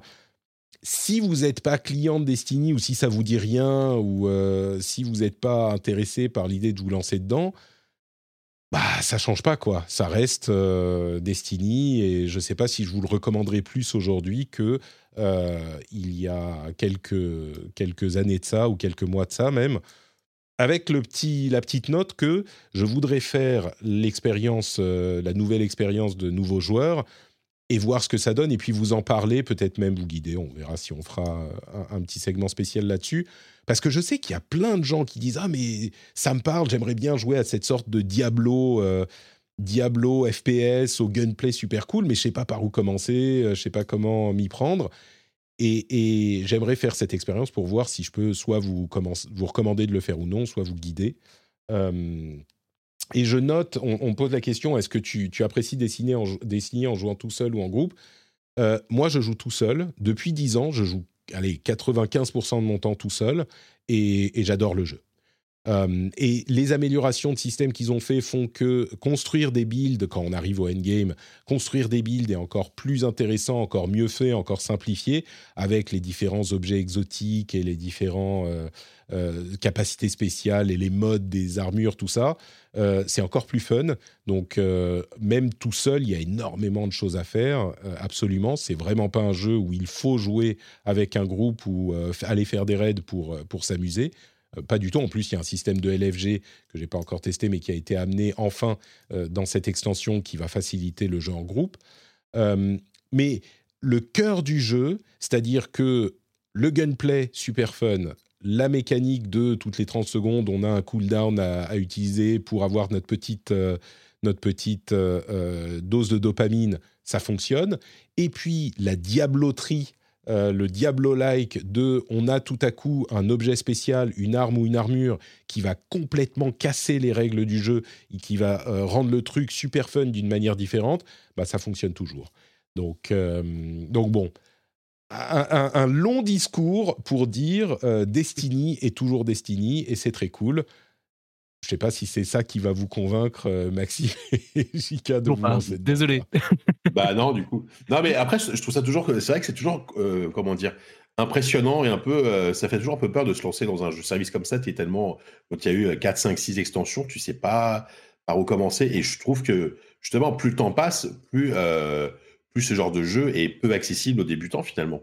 tu vois, je sais pas si tu es d'accord avec moi, mais. C'est pas dans Destiny qu'ils avaient mis un système de Vault où euh, en gros ils, me bloquent le contenu ancien dans, dans, un, dans une. Alors, il y a eu pendant un moment une rotation, effectivement, où ils sortaient le contenu d'anciennes extensions parce que les, les, fichiers devenaient trop énormes, entre autres. Ils hmm. avaient genre 175 euh, gigas de, de, de, de contenu. Mais ils ont retravaillé le truc et c'était très, très impopulaire, évidemment. C'est plus le cas maintenant. Le contenu qui est sorti continue à être sorti. Mais au-delà de ça, les extensions, en fait, je sais que ça peut être impressionnant, mais c'est comme dans World of Warcraft ou des trucs de ce genre. En réalité, le jeu est un jeu service où l'action se passe essentiellement sur la dernière extension. Donc une fois que tu as fait ton introduction, ton tutoriel qui va durer 2 heures, 3 heures, ce que c'est, bah, tu te diriges sur l'extension actuelle. Et même pire que ça, tu te diriges sur la saison actuelle parce que Destiny, qui passe entre les, mailles du filet et entre les balles euh, du jeu service monétisé, il est quand même, il a une politique de monétisation où il, il mange à absolument tous les râteliers. C'est-à-dire qu'il y a l'extension que tu payes, Là, là je, vais vous, je vais vous perdre, mais il y a l'extension que tu payes, il y a les saisons, tous les trois mois, tu as une nouvelle saison, si tu n'as pas pris le Season Pass, bah, tu as, du contenu, hein, mais tu n'as pas le dernier contenu actuel et les activités euh, hebdomadaires actuelles spécifiques de la saison. Il y a aussi un magasin cosmétique dans lequel tu peux dépenser de l'argent.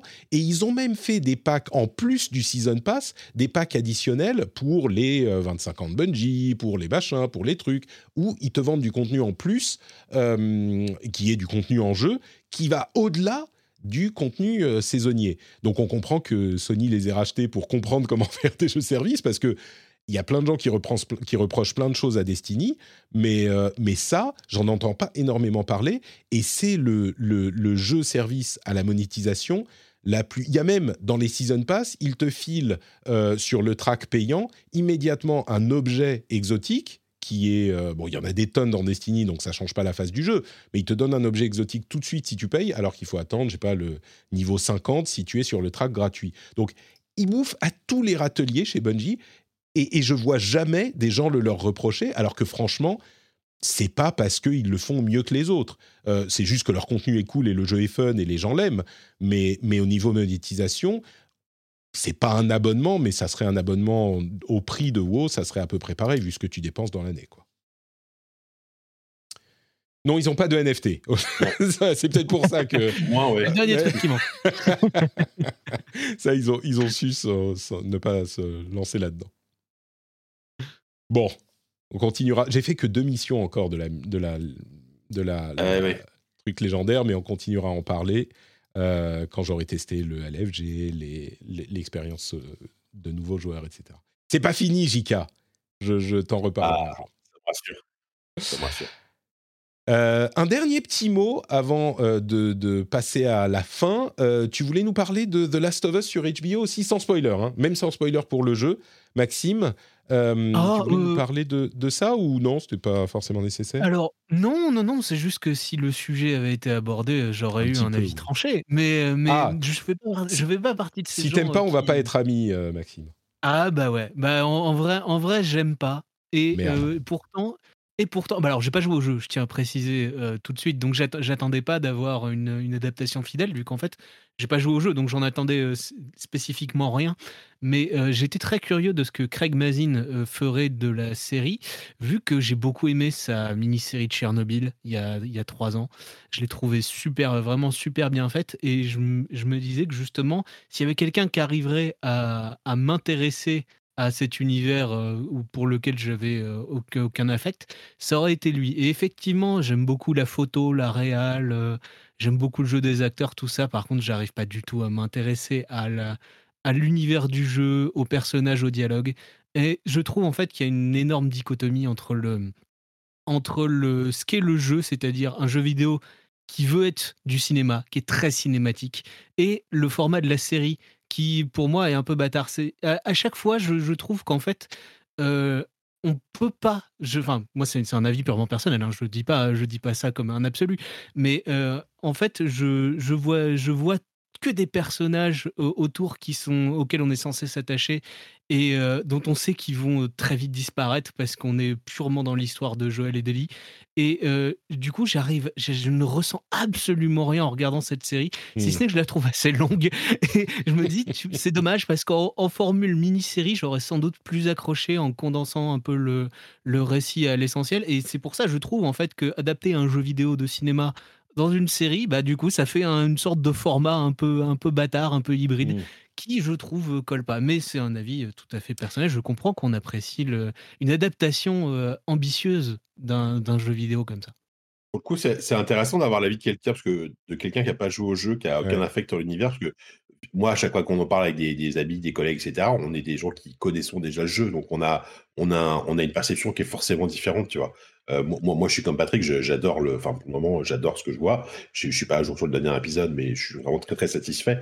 Et, et je me dis que ça fonctionne en tant que série. Mais c'est vrai que j'ai tellement le, dans ma tête le, l'appréciation que j'ai de base du jeu que je peux pas, je peux pas, je peux pas me détacher de ça, tu vois. Et j'arrive pas à me mettre à la place de celui qui va découvrir le, la série sans reconnaître du tout l'univers. Euh, peut-être qu'il va prendre ça comme une série de, de zombies, d'infectés de plus, tu vois. Mais oui, mais, c'est ça en fait. Et surtout, il y, a un truc que je peux comprendre si tu veux dans le gameplay original du jeu, qui sont les infectés champignons, où du coup tu peux passer en mode furtif et passer devant eux sans faire de bruit, tout ça, ça fait un sens dans un terme de gameplay, mmh. les clickers.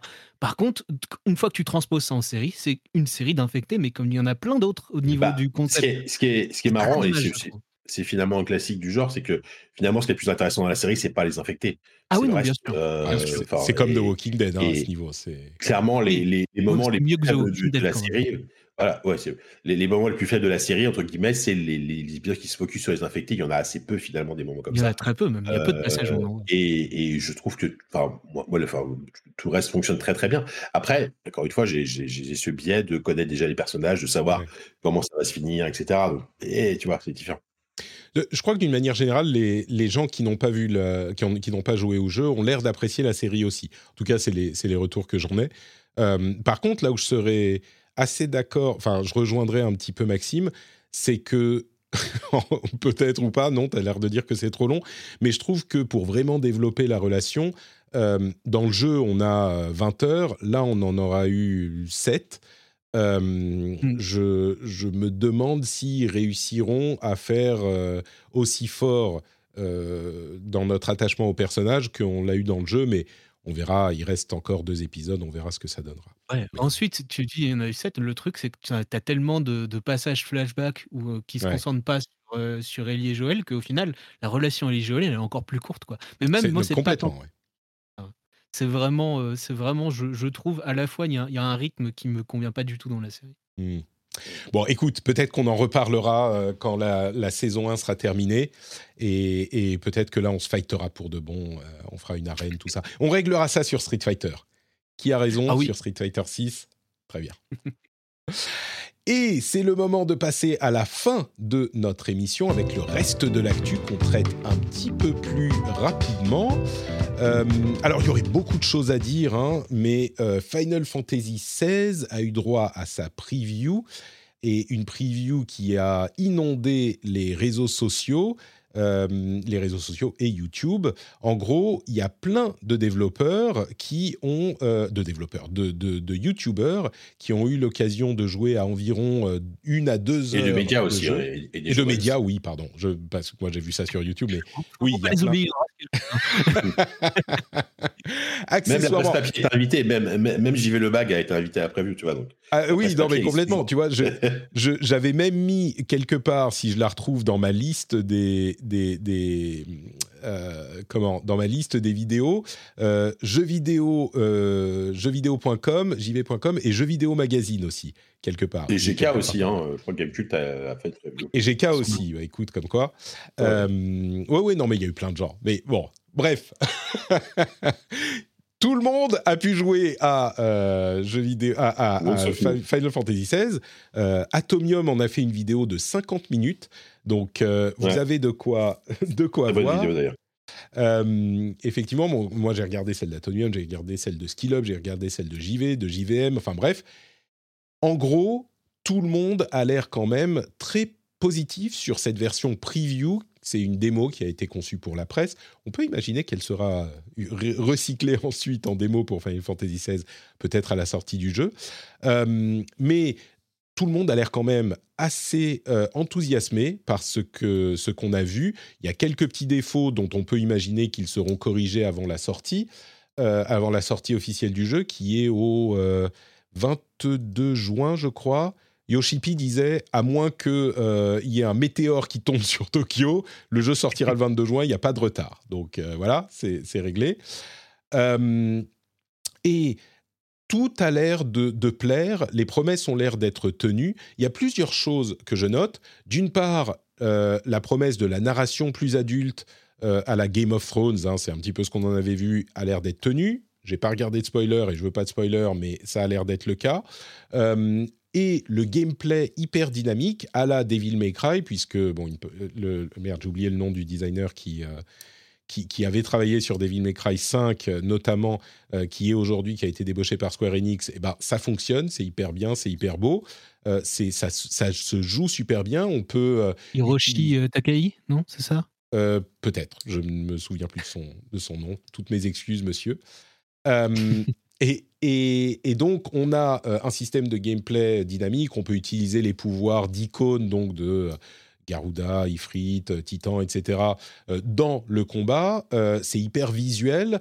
On a des combats contre des ennemis multiples qui font un petit peu office de défouloir. Il y a des combats contre des boss où on joue notre personnage unique, parce qu'on joue pas une équipe, hein, si vous n'avez pas suivi, on joue pas une équipe, il n'y a pas d'active time battle euh, où on met pause pour euh, commander le, reste de l'équipe ou pour lancer nos, attaques spéciales, on est vraiment dans un jeu d'action où on joue un personnage, euh, et donc il y a combat contre plein d'ennemis, combat contre des boss, et il y a aussi un combat, un mode de combat différent qui est un petit peu plus cinématique encore, un petit peu plus spectaculaire, où on joue icône contre icône, c'est-à-dire euh, des sortes de kaiju, euh, c'est Ifrit euh, et, et, Garuda dans la démo, où on joue des trucs qui font 150 mètres de haut dans la forêt, dans la ville, machin.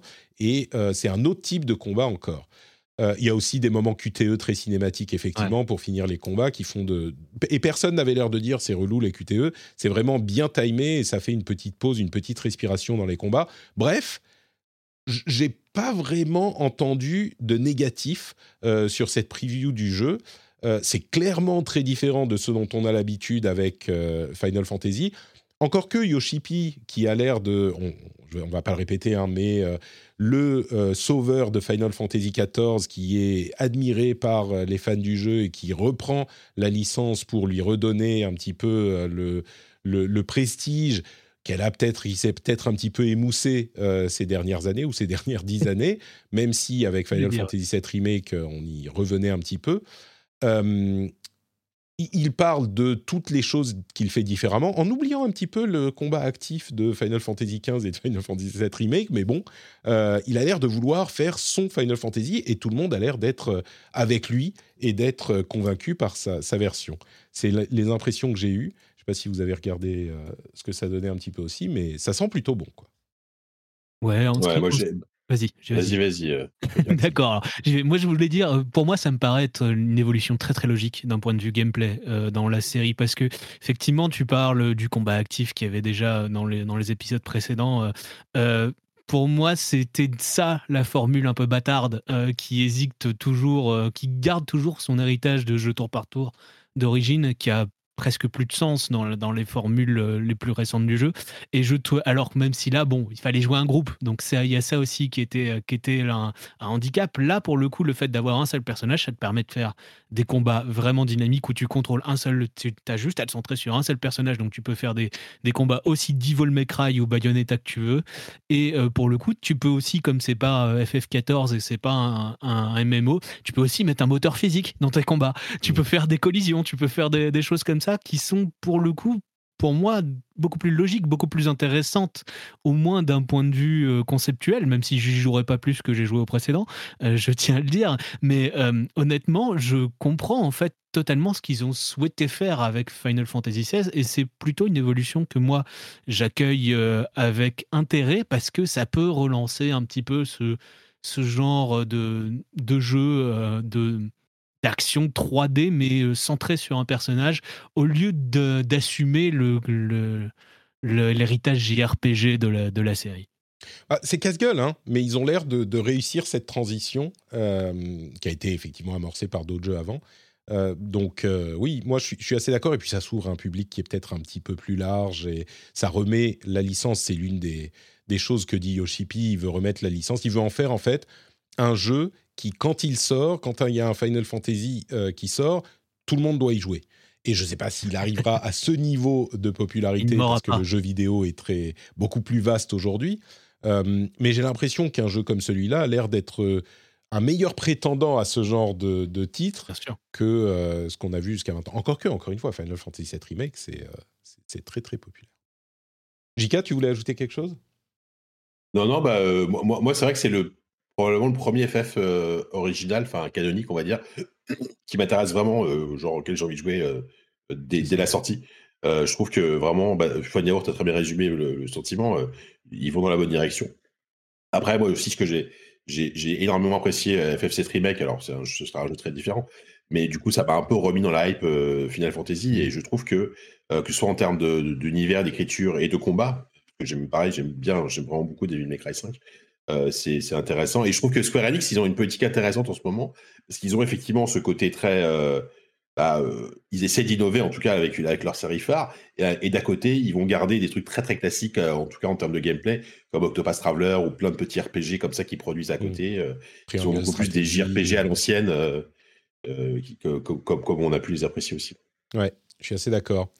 Donc il y a plein de vidéos qui sont sorties sur le sujet, il y a des choses assez intéressantes. Euh, le, rapport qu'a euh, Yoshipi au terme euh, JRPG, c'est assez intéressant. Il l'avait vécu comme une, comme une insulte à l'époque, dans les années 90, quand ils ont entendu parler du terme, visiblement. C'est un peu Enfin, c'est un peu injustifié, je trouve, mais euh, c'était intéressant. De notre côté euh, occidental, c'était pas dit comme une insulte, c'était pour le différencier du CRPG, du TRPG, de tous les autres genres d'RPG, parce que nous, on adore classifier les trucs. Donc, quand on disait JRPG, on disait juste euh, jeu au tour par tour avec quatre personnages qui font les attaques en ah alternance. ça n'a jamais été. C'est complètement, enfin, complètement justifié pour ce style de jeu, mais eux, visiblement, enfin, eux, en tout cas, mmh. Yoshipi l'a mal pris quand, quand a mentionné la chose et c'était pas. Qu'est-ce qui est, qu'est-ce qui est vrai et qu'est-ce qui est une part de, une part de discours promotionnel dans ce que dit en ce moment Yoshipi C'est toujours compliqué à discerner. C'est peut-être un petit peu, oui, il savait peut-être qu'il avait, qu'il allait avoir du, du, du, comment dire, quelques articles en plus avec ce, cette remarque, c'est possible. Exactement il y, a plein de choses euh, à tirer de ces interviews et de ces discussions, donc je vous encourage à aller voir euh, dans votre magazine, euh, site ou site de vidéo préféré ce qu'il en est dit. Euh, bah tiens, puisqu'on parle de euh, personnes qui font du YouTube, je vais mentionner. Alors, c'était pas prévu avec euh, avec le, le, raid de Gotos. J'avais mis ça dans les notes avant, mais il y a une discussion intéressante sur Beyond Good and Evil 2 et le licenciement de Guillaume Carmona de chez Ubisoft. des choses intéressantes à lire qui montrent que visiblement les choses ne s'arrangent pas vraiment euh, du côté de cette équipe de développement euh, spécifiquement et peut-être euh, Ubisoft dans son ensemble. Le traitement d'un directeur de studio qui était visiblement toxique a été un petit peu critiquable, enfin critiquable. Il a été renvoyé, mais en gros, il est sorti sans un petit peu discrètement, on va dire. Mmh, ce qui en même temps, je ne sais pas si on peut demander à Ubisoft de dire euh, euh, il, est, il est horrible, on le vire, ou Bon, peut-être une action disciplinaire au minimum. quoi. Je vais, vais pas refaire le discours de Gotos qui était vachement bien hier. Il a très bien traité le sujet parce qu'il allait chercher lui-même euh, d'autres sources, d'autres contacts. Il a fait un vrai travail journalistique. Et en fait, ce qu'il disait, c'est pas tant d'un point de vue communication externe, c'est en communication interne parce qu'il y a eu tellement de retours à l'époque sur, le, sur Guillaume Carmona, sur ses pratiques, sur le dénigrement, le harcèlement qu'il y avait eu. Donc, ils, avaient eu énormément de signalements internes avec leur outil interne qui avait été mis en place après les, affaires Serge Escouette et, et Tommy François à l'été 2020. Euh, donc ils avaient tellement de retours sur eux qu'ils ont même pas, en fait, ils ont juste licencié pour faute euh, Guillaume Carmonal là, euh, qui est pas revenu depuis le début de l'année au sein de d'Ubisoft Montpellier. Mais par contre, il n'y a pas eu de communication interne à destination des employés. Et c'est mmh. ça que, que Gotos disait justement, c'est que quand là où ça a été fait discrètement, c'est vraiment à destination de leurs équipes internes. Donc, on vous laissera aller voir cette vidéo, euh, euh, cette, euh, ce remontage de la matinale de Gotos où il explique tout ça. Il parle aussi de l'inspection du travail qui s'intéresse spécifiquement à l'équipe de Beyond Good and Evil 2, qui voit un taux hyper important de, de burn-out, de départ, etc. Donc, il y a des choses à, intéressantes à apprendre là-dessus. Euh, sur la chaîne de euh, Gotos, sur la chaîne YouTube de Gotos, il y a un, montage, c'est celui de... Bon, quel coup humain pour Beyond Good and Evil 2 C'était en début de semaine ou hier euh, que ça a été publié. Je trouve quand même que cette, euh, ce numéro du rendez-vous jeu est une immense PSP pour Goto. Mais ouais, je sais pas ce qui s'est passé, c'est vraiment. en vrai, c'est tout. c'est vraiment par pur hasard euh, que, que Ah ouais. ça se passe comme C'est ça. le rendez-vous Goto aujourd'hui, quoi. à qui on envoie euh, des bises.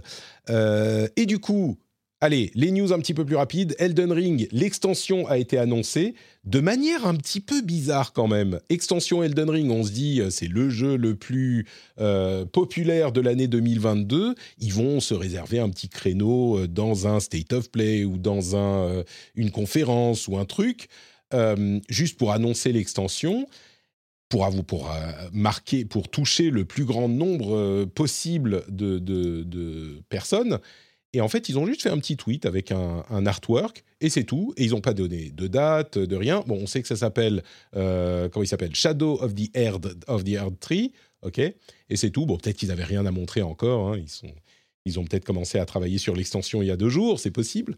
Mais, euh, mais voilà, ils ont fait que ça et on en entendra parler plus tard, j'imagine à le 3. Mais euh, c'était, c'est, la fête. En même temps, on est, ça, bon, ça suffit. On n'a pas besoin d'en voir plus, peut-être. On sait qu'on. Ouais, mais ça suffit. Justement, je pense qu'ils ont atteint un tel niveau de popularité, un, un peu comme Rockstar qui se contente de balancer un- Ouais. une photo sur Twitter.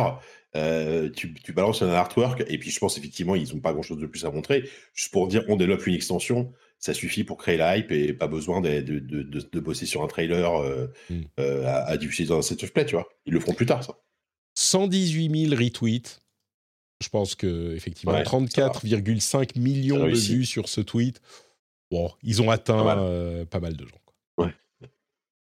Euh, Hitman, euh, Hitman, non, IO Interactive développe un RPG de fantasy.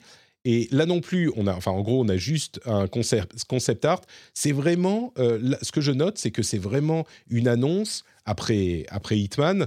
euh, c'est une annonce pour dire, hé, développeurs, vous voudriez pas venir chez nous? Ils ont une liste de, postes à pourvoir. Et, et c'est pas les premiers à faire ça. hein. Il y a eu d'autres développeurs qui ont fait euh, ce genre d'annonce extrêmement, comment dire, avec très très peu de détails. J'ai l'impression que c'est un petit peu la même chose, euh, la même chose ces jeux. Ça a l'air d'être un jeu service, hein, clairement. Euh, ce jeu qui n'a pas de nom, c'est sans doute le projet Dragon dont on entendait parler ici et là. C'est un jeu, euh, donc un gros changement après Hitman, mais bon. Mortal Kombat 12 arrivera cette année. Donc euh, au niveau jeu de combat, on va être servi entre Street Fighter, Tekken 8 et Mortal Kombat 12. Mortal Kombat 12, je vais pas forcément y jouer. Voilà. Euh, Ça a été leaké euh, par le boss dans, un, dans une conférence aux, aux actionnaires de la boîte. Et euh, de- du coup, on euh, voilà, les journalistes ont découvert ça euh, juste en ça. écoutant, euh, ça. Il n'y a pas eu de communication officielle du studio encore dessus, mais on se doute évidemment qu'il est en développement. De toute façon, ça vend Ouais. des dizaines de milliers d'exemplaires. Euh, Qu'il est en développement, évidemment, mais qu'il va sortir cette année, euh, c'est effectivement pas une communication de NetherRealm, c'est le boss de Warner Bros. qui a dit ça, genre, oh, il sortira cette année. Ah, J'attends de, le voir personnellement. Je suis un Ouais. peu dubitatif sur le set qui, qui sort cette année sans qu'il y ait aucune communication en amont. C'est vrai. Euh, Dead Cells Castle- Castlevania, l'extension qui arrive. Alors, j'avais une date. On avait une date. euh, c'était, c'est dans pas longtemps. Sais lundi plus. prochain, Lundi prochain. je crois. Ouais, je savais, mais je me suis renseigné parce que justement, je savais pas quand ça Ah oui. sortait. Et en préparant l'émission, j'ai vu que ça sortait lundi. Je suis trop content parce que. Le 6. Ah bah ça c'est pareil, ça va, être- ça va être Day One sur ma Switch. hein. Ah, mais complètement. Sur ta Switch euh, de, de, de grand, ton Steam non, Deck ma- bah non, parce que toute- toute toute ma progression elle est sur Switch. Elle est sur donc, euh, Switch, moi aussi. je vais, je vais pas recommencer à zéro sur Steam Deck, faut pas exagérer quand même. Et l'une des annonces de ce nouveau trailer, c'est qu'on pourra jouer Richter Belmont. Euh, mais je suis. je- Mais pourquoi ne pas relancer Castlevania, euh, tu vois, euh, Symphony of the Night? C'est plus simple.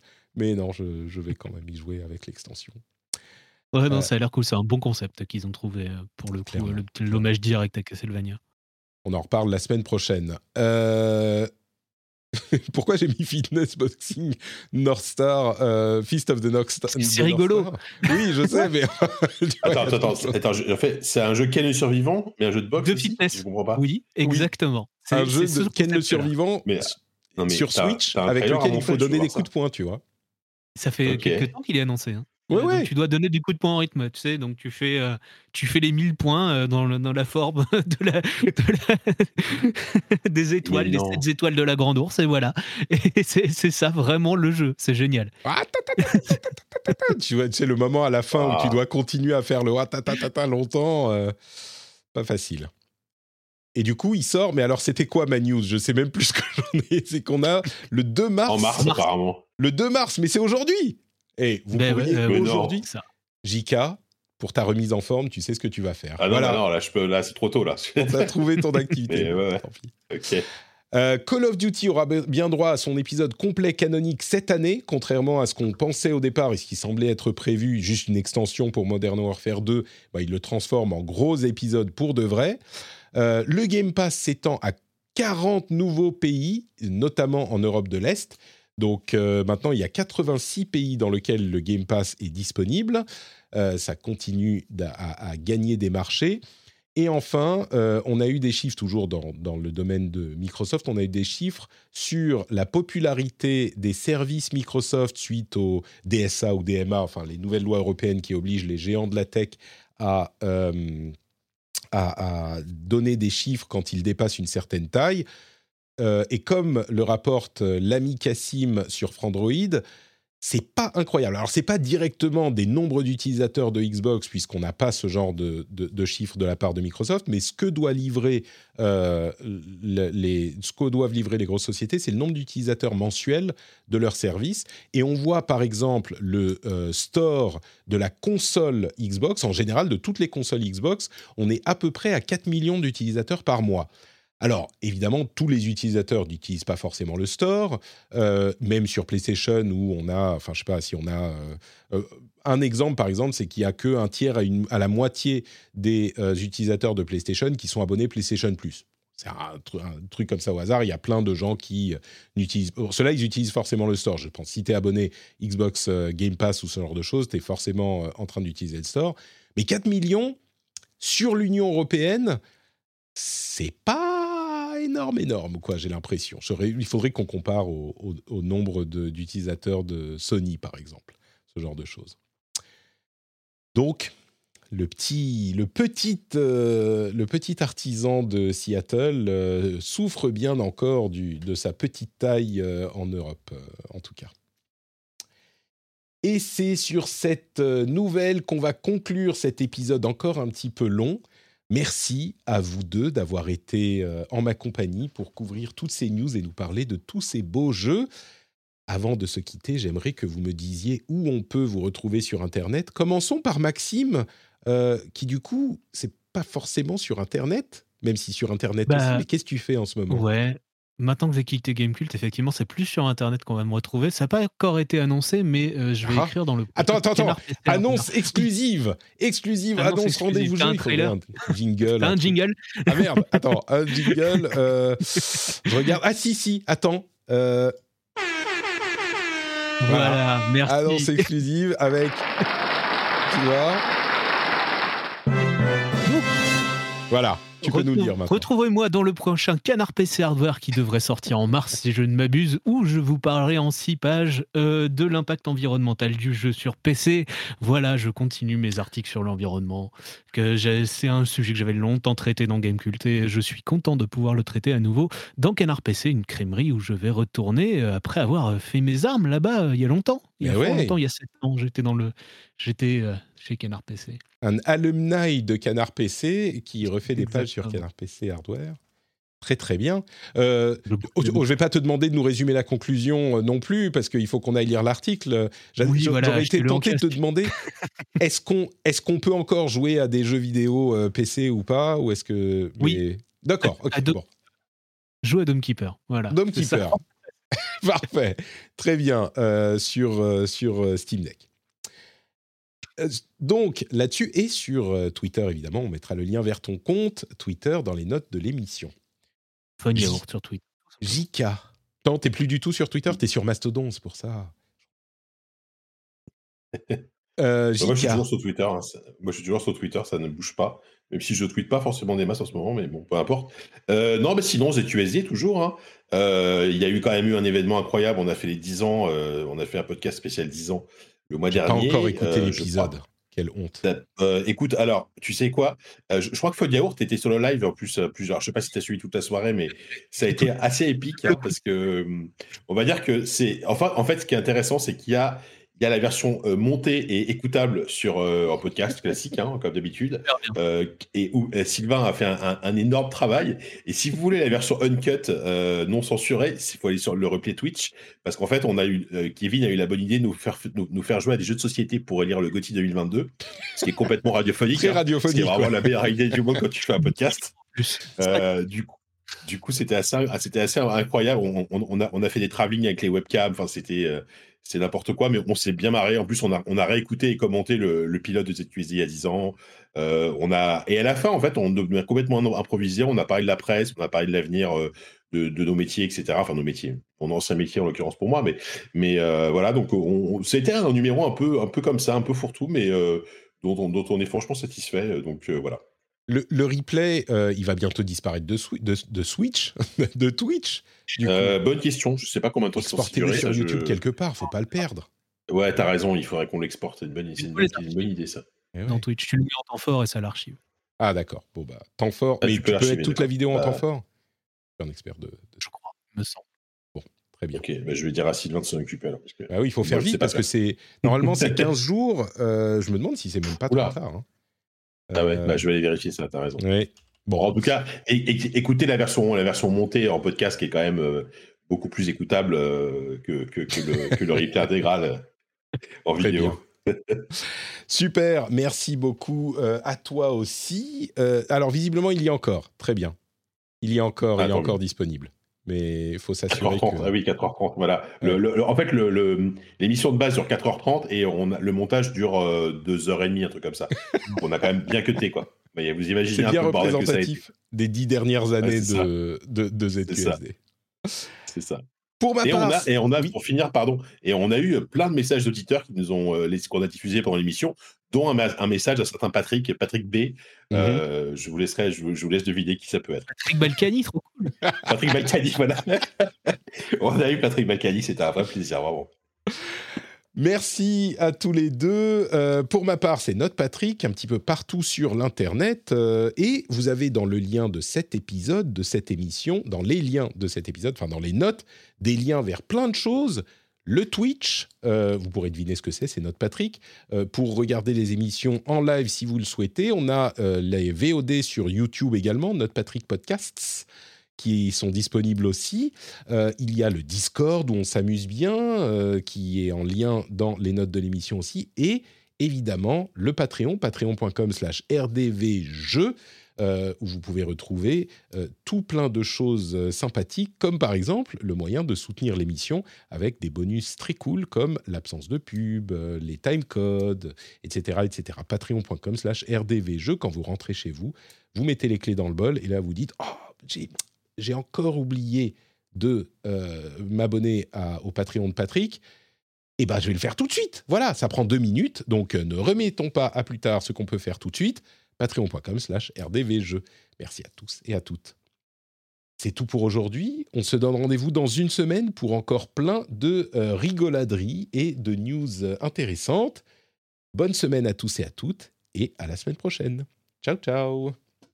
Salut. Et je mets le générique.